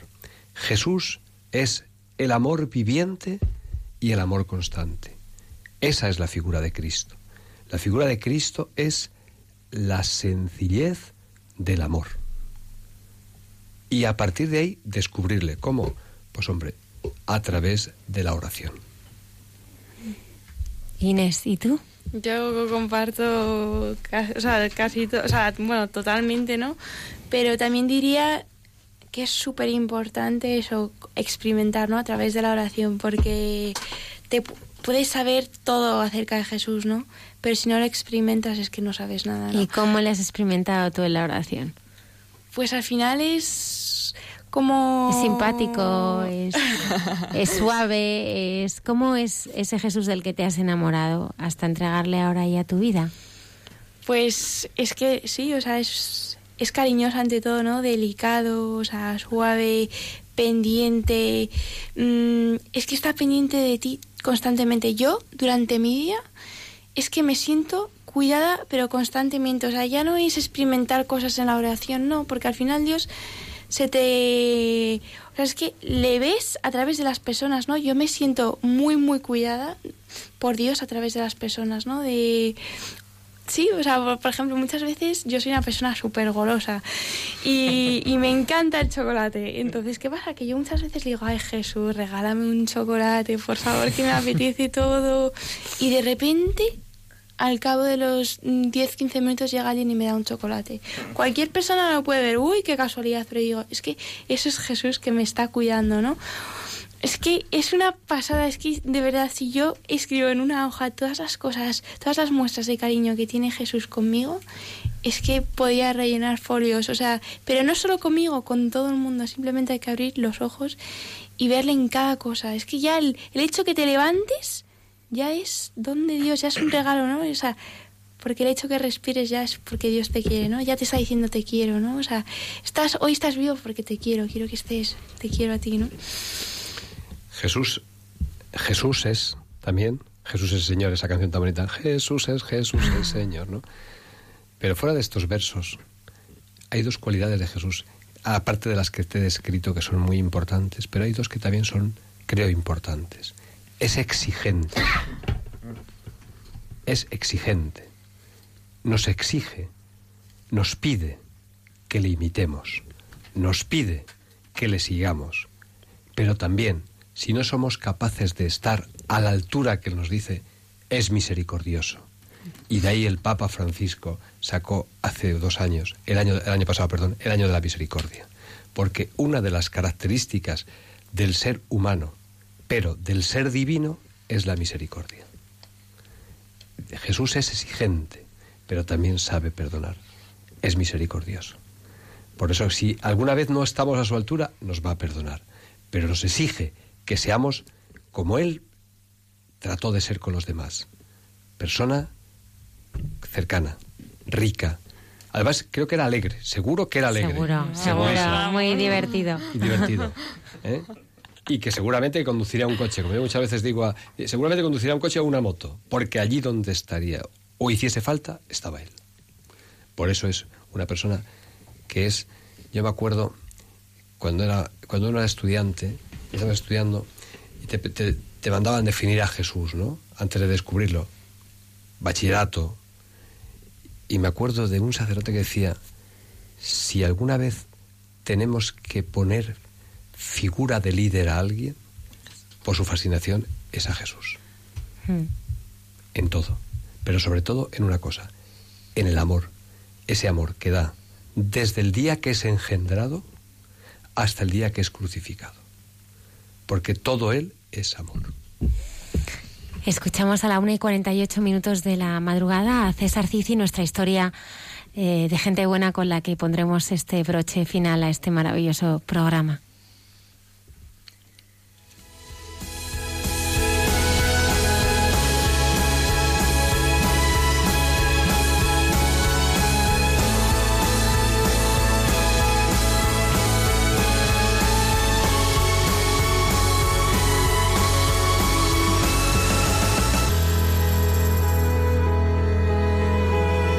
Escucha y consuelo. Una mirada cristiana al sufrimiento.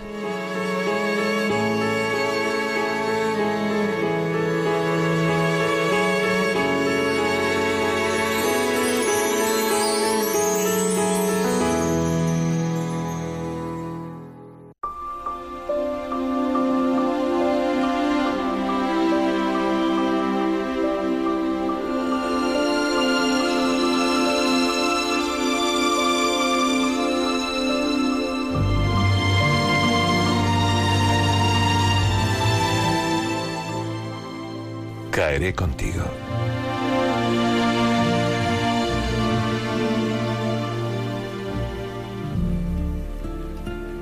No importa quién eres, en qué crees y cuál es tu historia. Importa cómo te sientes, ahora que la vida oscurece tu corazón guerrero con una enfermedad tan elocuente como cruel. Te siento en la orilla con las manos abiertas, por si llueve amor esta tarde. Y sentado a tu lado compruebo que me duele tu dolor, que me duelen tus lágrimas, que irritan mis ojos, como si compitiéramos a ver quién llora más. Y creo que me tiene que doler, que es lo oportuno. No hay nadie entre nosotros que pueda medir si conviene compartir tanto en tan poco tiempo entre dos personas que casi no se conocen. No, Dios no cuenta. Renunció a juzgar el día que decidió amar como solo Él sabe. Estaré a tu lado el tiempo que necesites, aunque no entendamos nada de lo que pasa. Si te caes, caeré contigo, que los golpes compartidos duelen menos. Si te duele, tomaré tus manos con fuerza, hasta que el dolor se aburra. Y si sientes miedo, nos esconderemos juntos hasta que pase de largo, mientras recordamos las mejores tardes de tu infancia. Y cuando te vayas, grabaré en mi memoria tus palabras prestadas para orar con ellas y con tus recuerdos.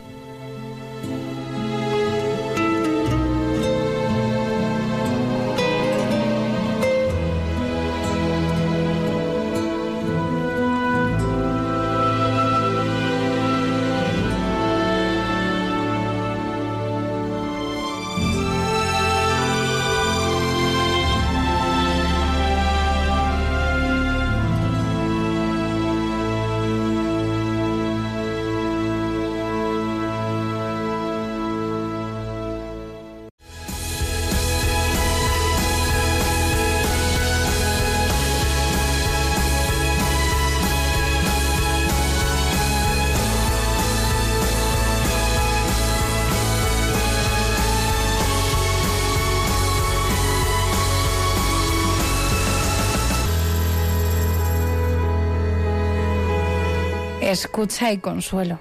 Una mirada cristiana al sufrimiento. Por César Cid.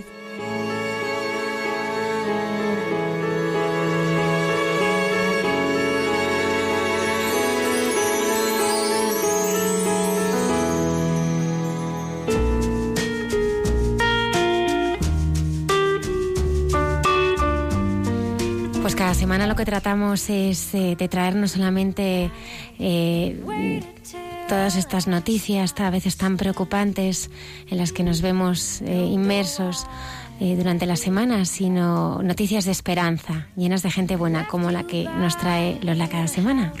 Sí, Almudena, hoy os voy a contar una historia muy bonita de Andy Wimmer. Eh, Andy Wimmer era un ejecutivo con una prometedora carrera por delante. Trabajaba en un banco y llegó a ser el director más joven que había tenido el banco. Tenía un gran sueldo, vivía con muchos lujos, le gustaba mucho la moda, gastaba mucho en ropa. A Sandy, a Andy, perdón, le gustaba mucho su vida porque tenía una buena carrera, un buen trabajo, a lo que cualquier persona puede aspirar. Pero siempre pensó en el fondo que la vida tenía que ser algo más. Entonces un día un compañero del banco le comentó que era voluntario en la casa de la Madre Teresa de Calcuta, en la India, y le animó a acompañarle. Andy accedió y el primer día que llegó allí tuvo que darle de comer a un niño de 15 años, muy enfermo, que tenía serias dificultades para alimentarse. Mientras le daba de comer a ese niño, el niño le miró un segundo muy agradecido y entonces ahí Andy tuvo como una pequeña revelación y pensó, esto es lo que realmente merece la pena. Desde ese día Andy dedica su vida a cuidar a los moribundos de la casa de Madre Teresa, los moribundos que nadie quiere, los que son abandonados en vertederos y en andenes de tren. Allí los cuida, los cura, pero sobre todo lo más importante es mostrarles que Dios les ama, que su vida es preciosa y que alguien se preocupa por ellos. Andy asegura, aquí entiendes que tu vida tiene significado. Mi vida es un préstamo maravilloso que me ha hecho Dios y yo quiero devolvérselo con intereses. Si queréis saber más de Andy, podéis verlo en el documental Happy de Next Leaf. Pues bienvenido Nieto y Inés Huete han descubierto esta verdad, que Dios les ama y en ese amor han encontrado pues su vocación, su llamada a servir a los demás. Muchísimas gracias, bienvenido Nieto por estar aquí. Gracias a vosotros. Después de, muchos años persiguiéndote, ya hemos podido Os entrevistarte. voy, a, os voy a facilitar mi número de teléfono. Por favor, que no hay problema. 2013, desde 2013. No, acompañamos y nuestros oyentes también, ¿no? Con, con su oración, ¿no? Eh, a Sarku y, y todo el bien que va a hacer. E Inés Huete, ese 4 de junio estaremos Con. ¿eh? acompañándote Gracias. con nuestra, también con nuestra oración. Iremos a verte. Sí, por Y favor. te pedimos que nos lleves a todos en, en tu corazón, ¿eh? Sí, a los porque- oyentes de esta casa y, y, bueno, a todas las personas que, que necesitan ser amadas, salvadas, cuidadas, sanadas. Sí. Muchas gracias, Inés. Muchas gracias a vosotros, ¿eh? Y de verdad que contar con, con la oración de toda la comunidad, porque en el fondo, ¿no? Eso, todos caben en el corazón de Jesús y nosotras vivimos escondidas en Jesús. Así que todos, todos por cada uno, de verdad. Gracias Lola Redondo por todas esas magníficas labores de producción del programa ¿eh? con el padre Isaac. Muchas gracias. Les deseamos a todos nuestros oyentes una feliz y santa semana. Estaremos aquí puntuales a nuestra cita en Hay mucha gente buena con más testimonios, con más eh, encuentros eh, con, el, con el Señor, con testimonios de vida y de esperanza. Hasta el próximo programa.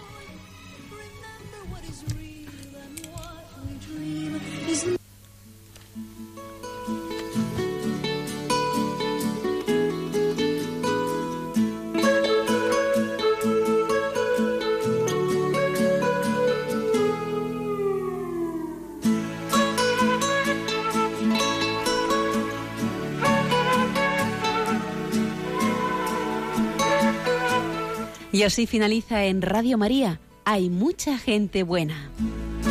Un programa dirigido por Almudena Delgado.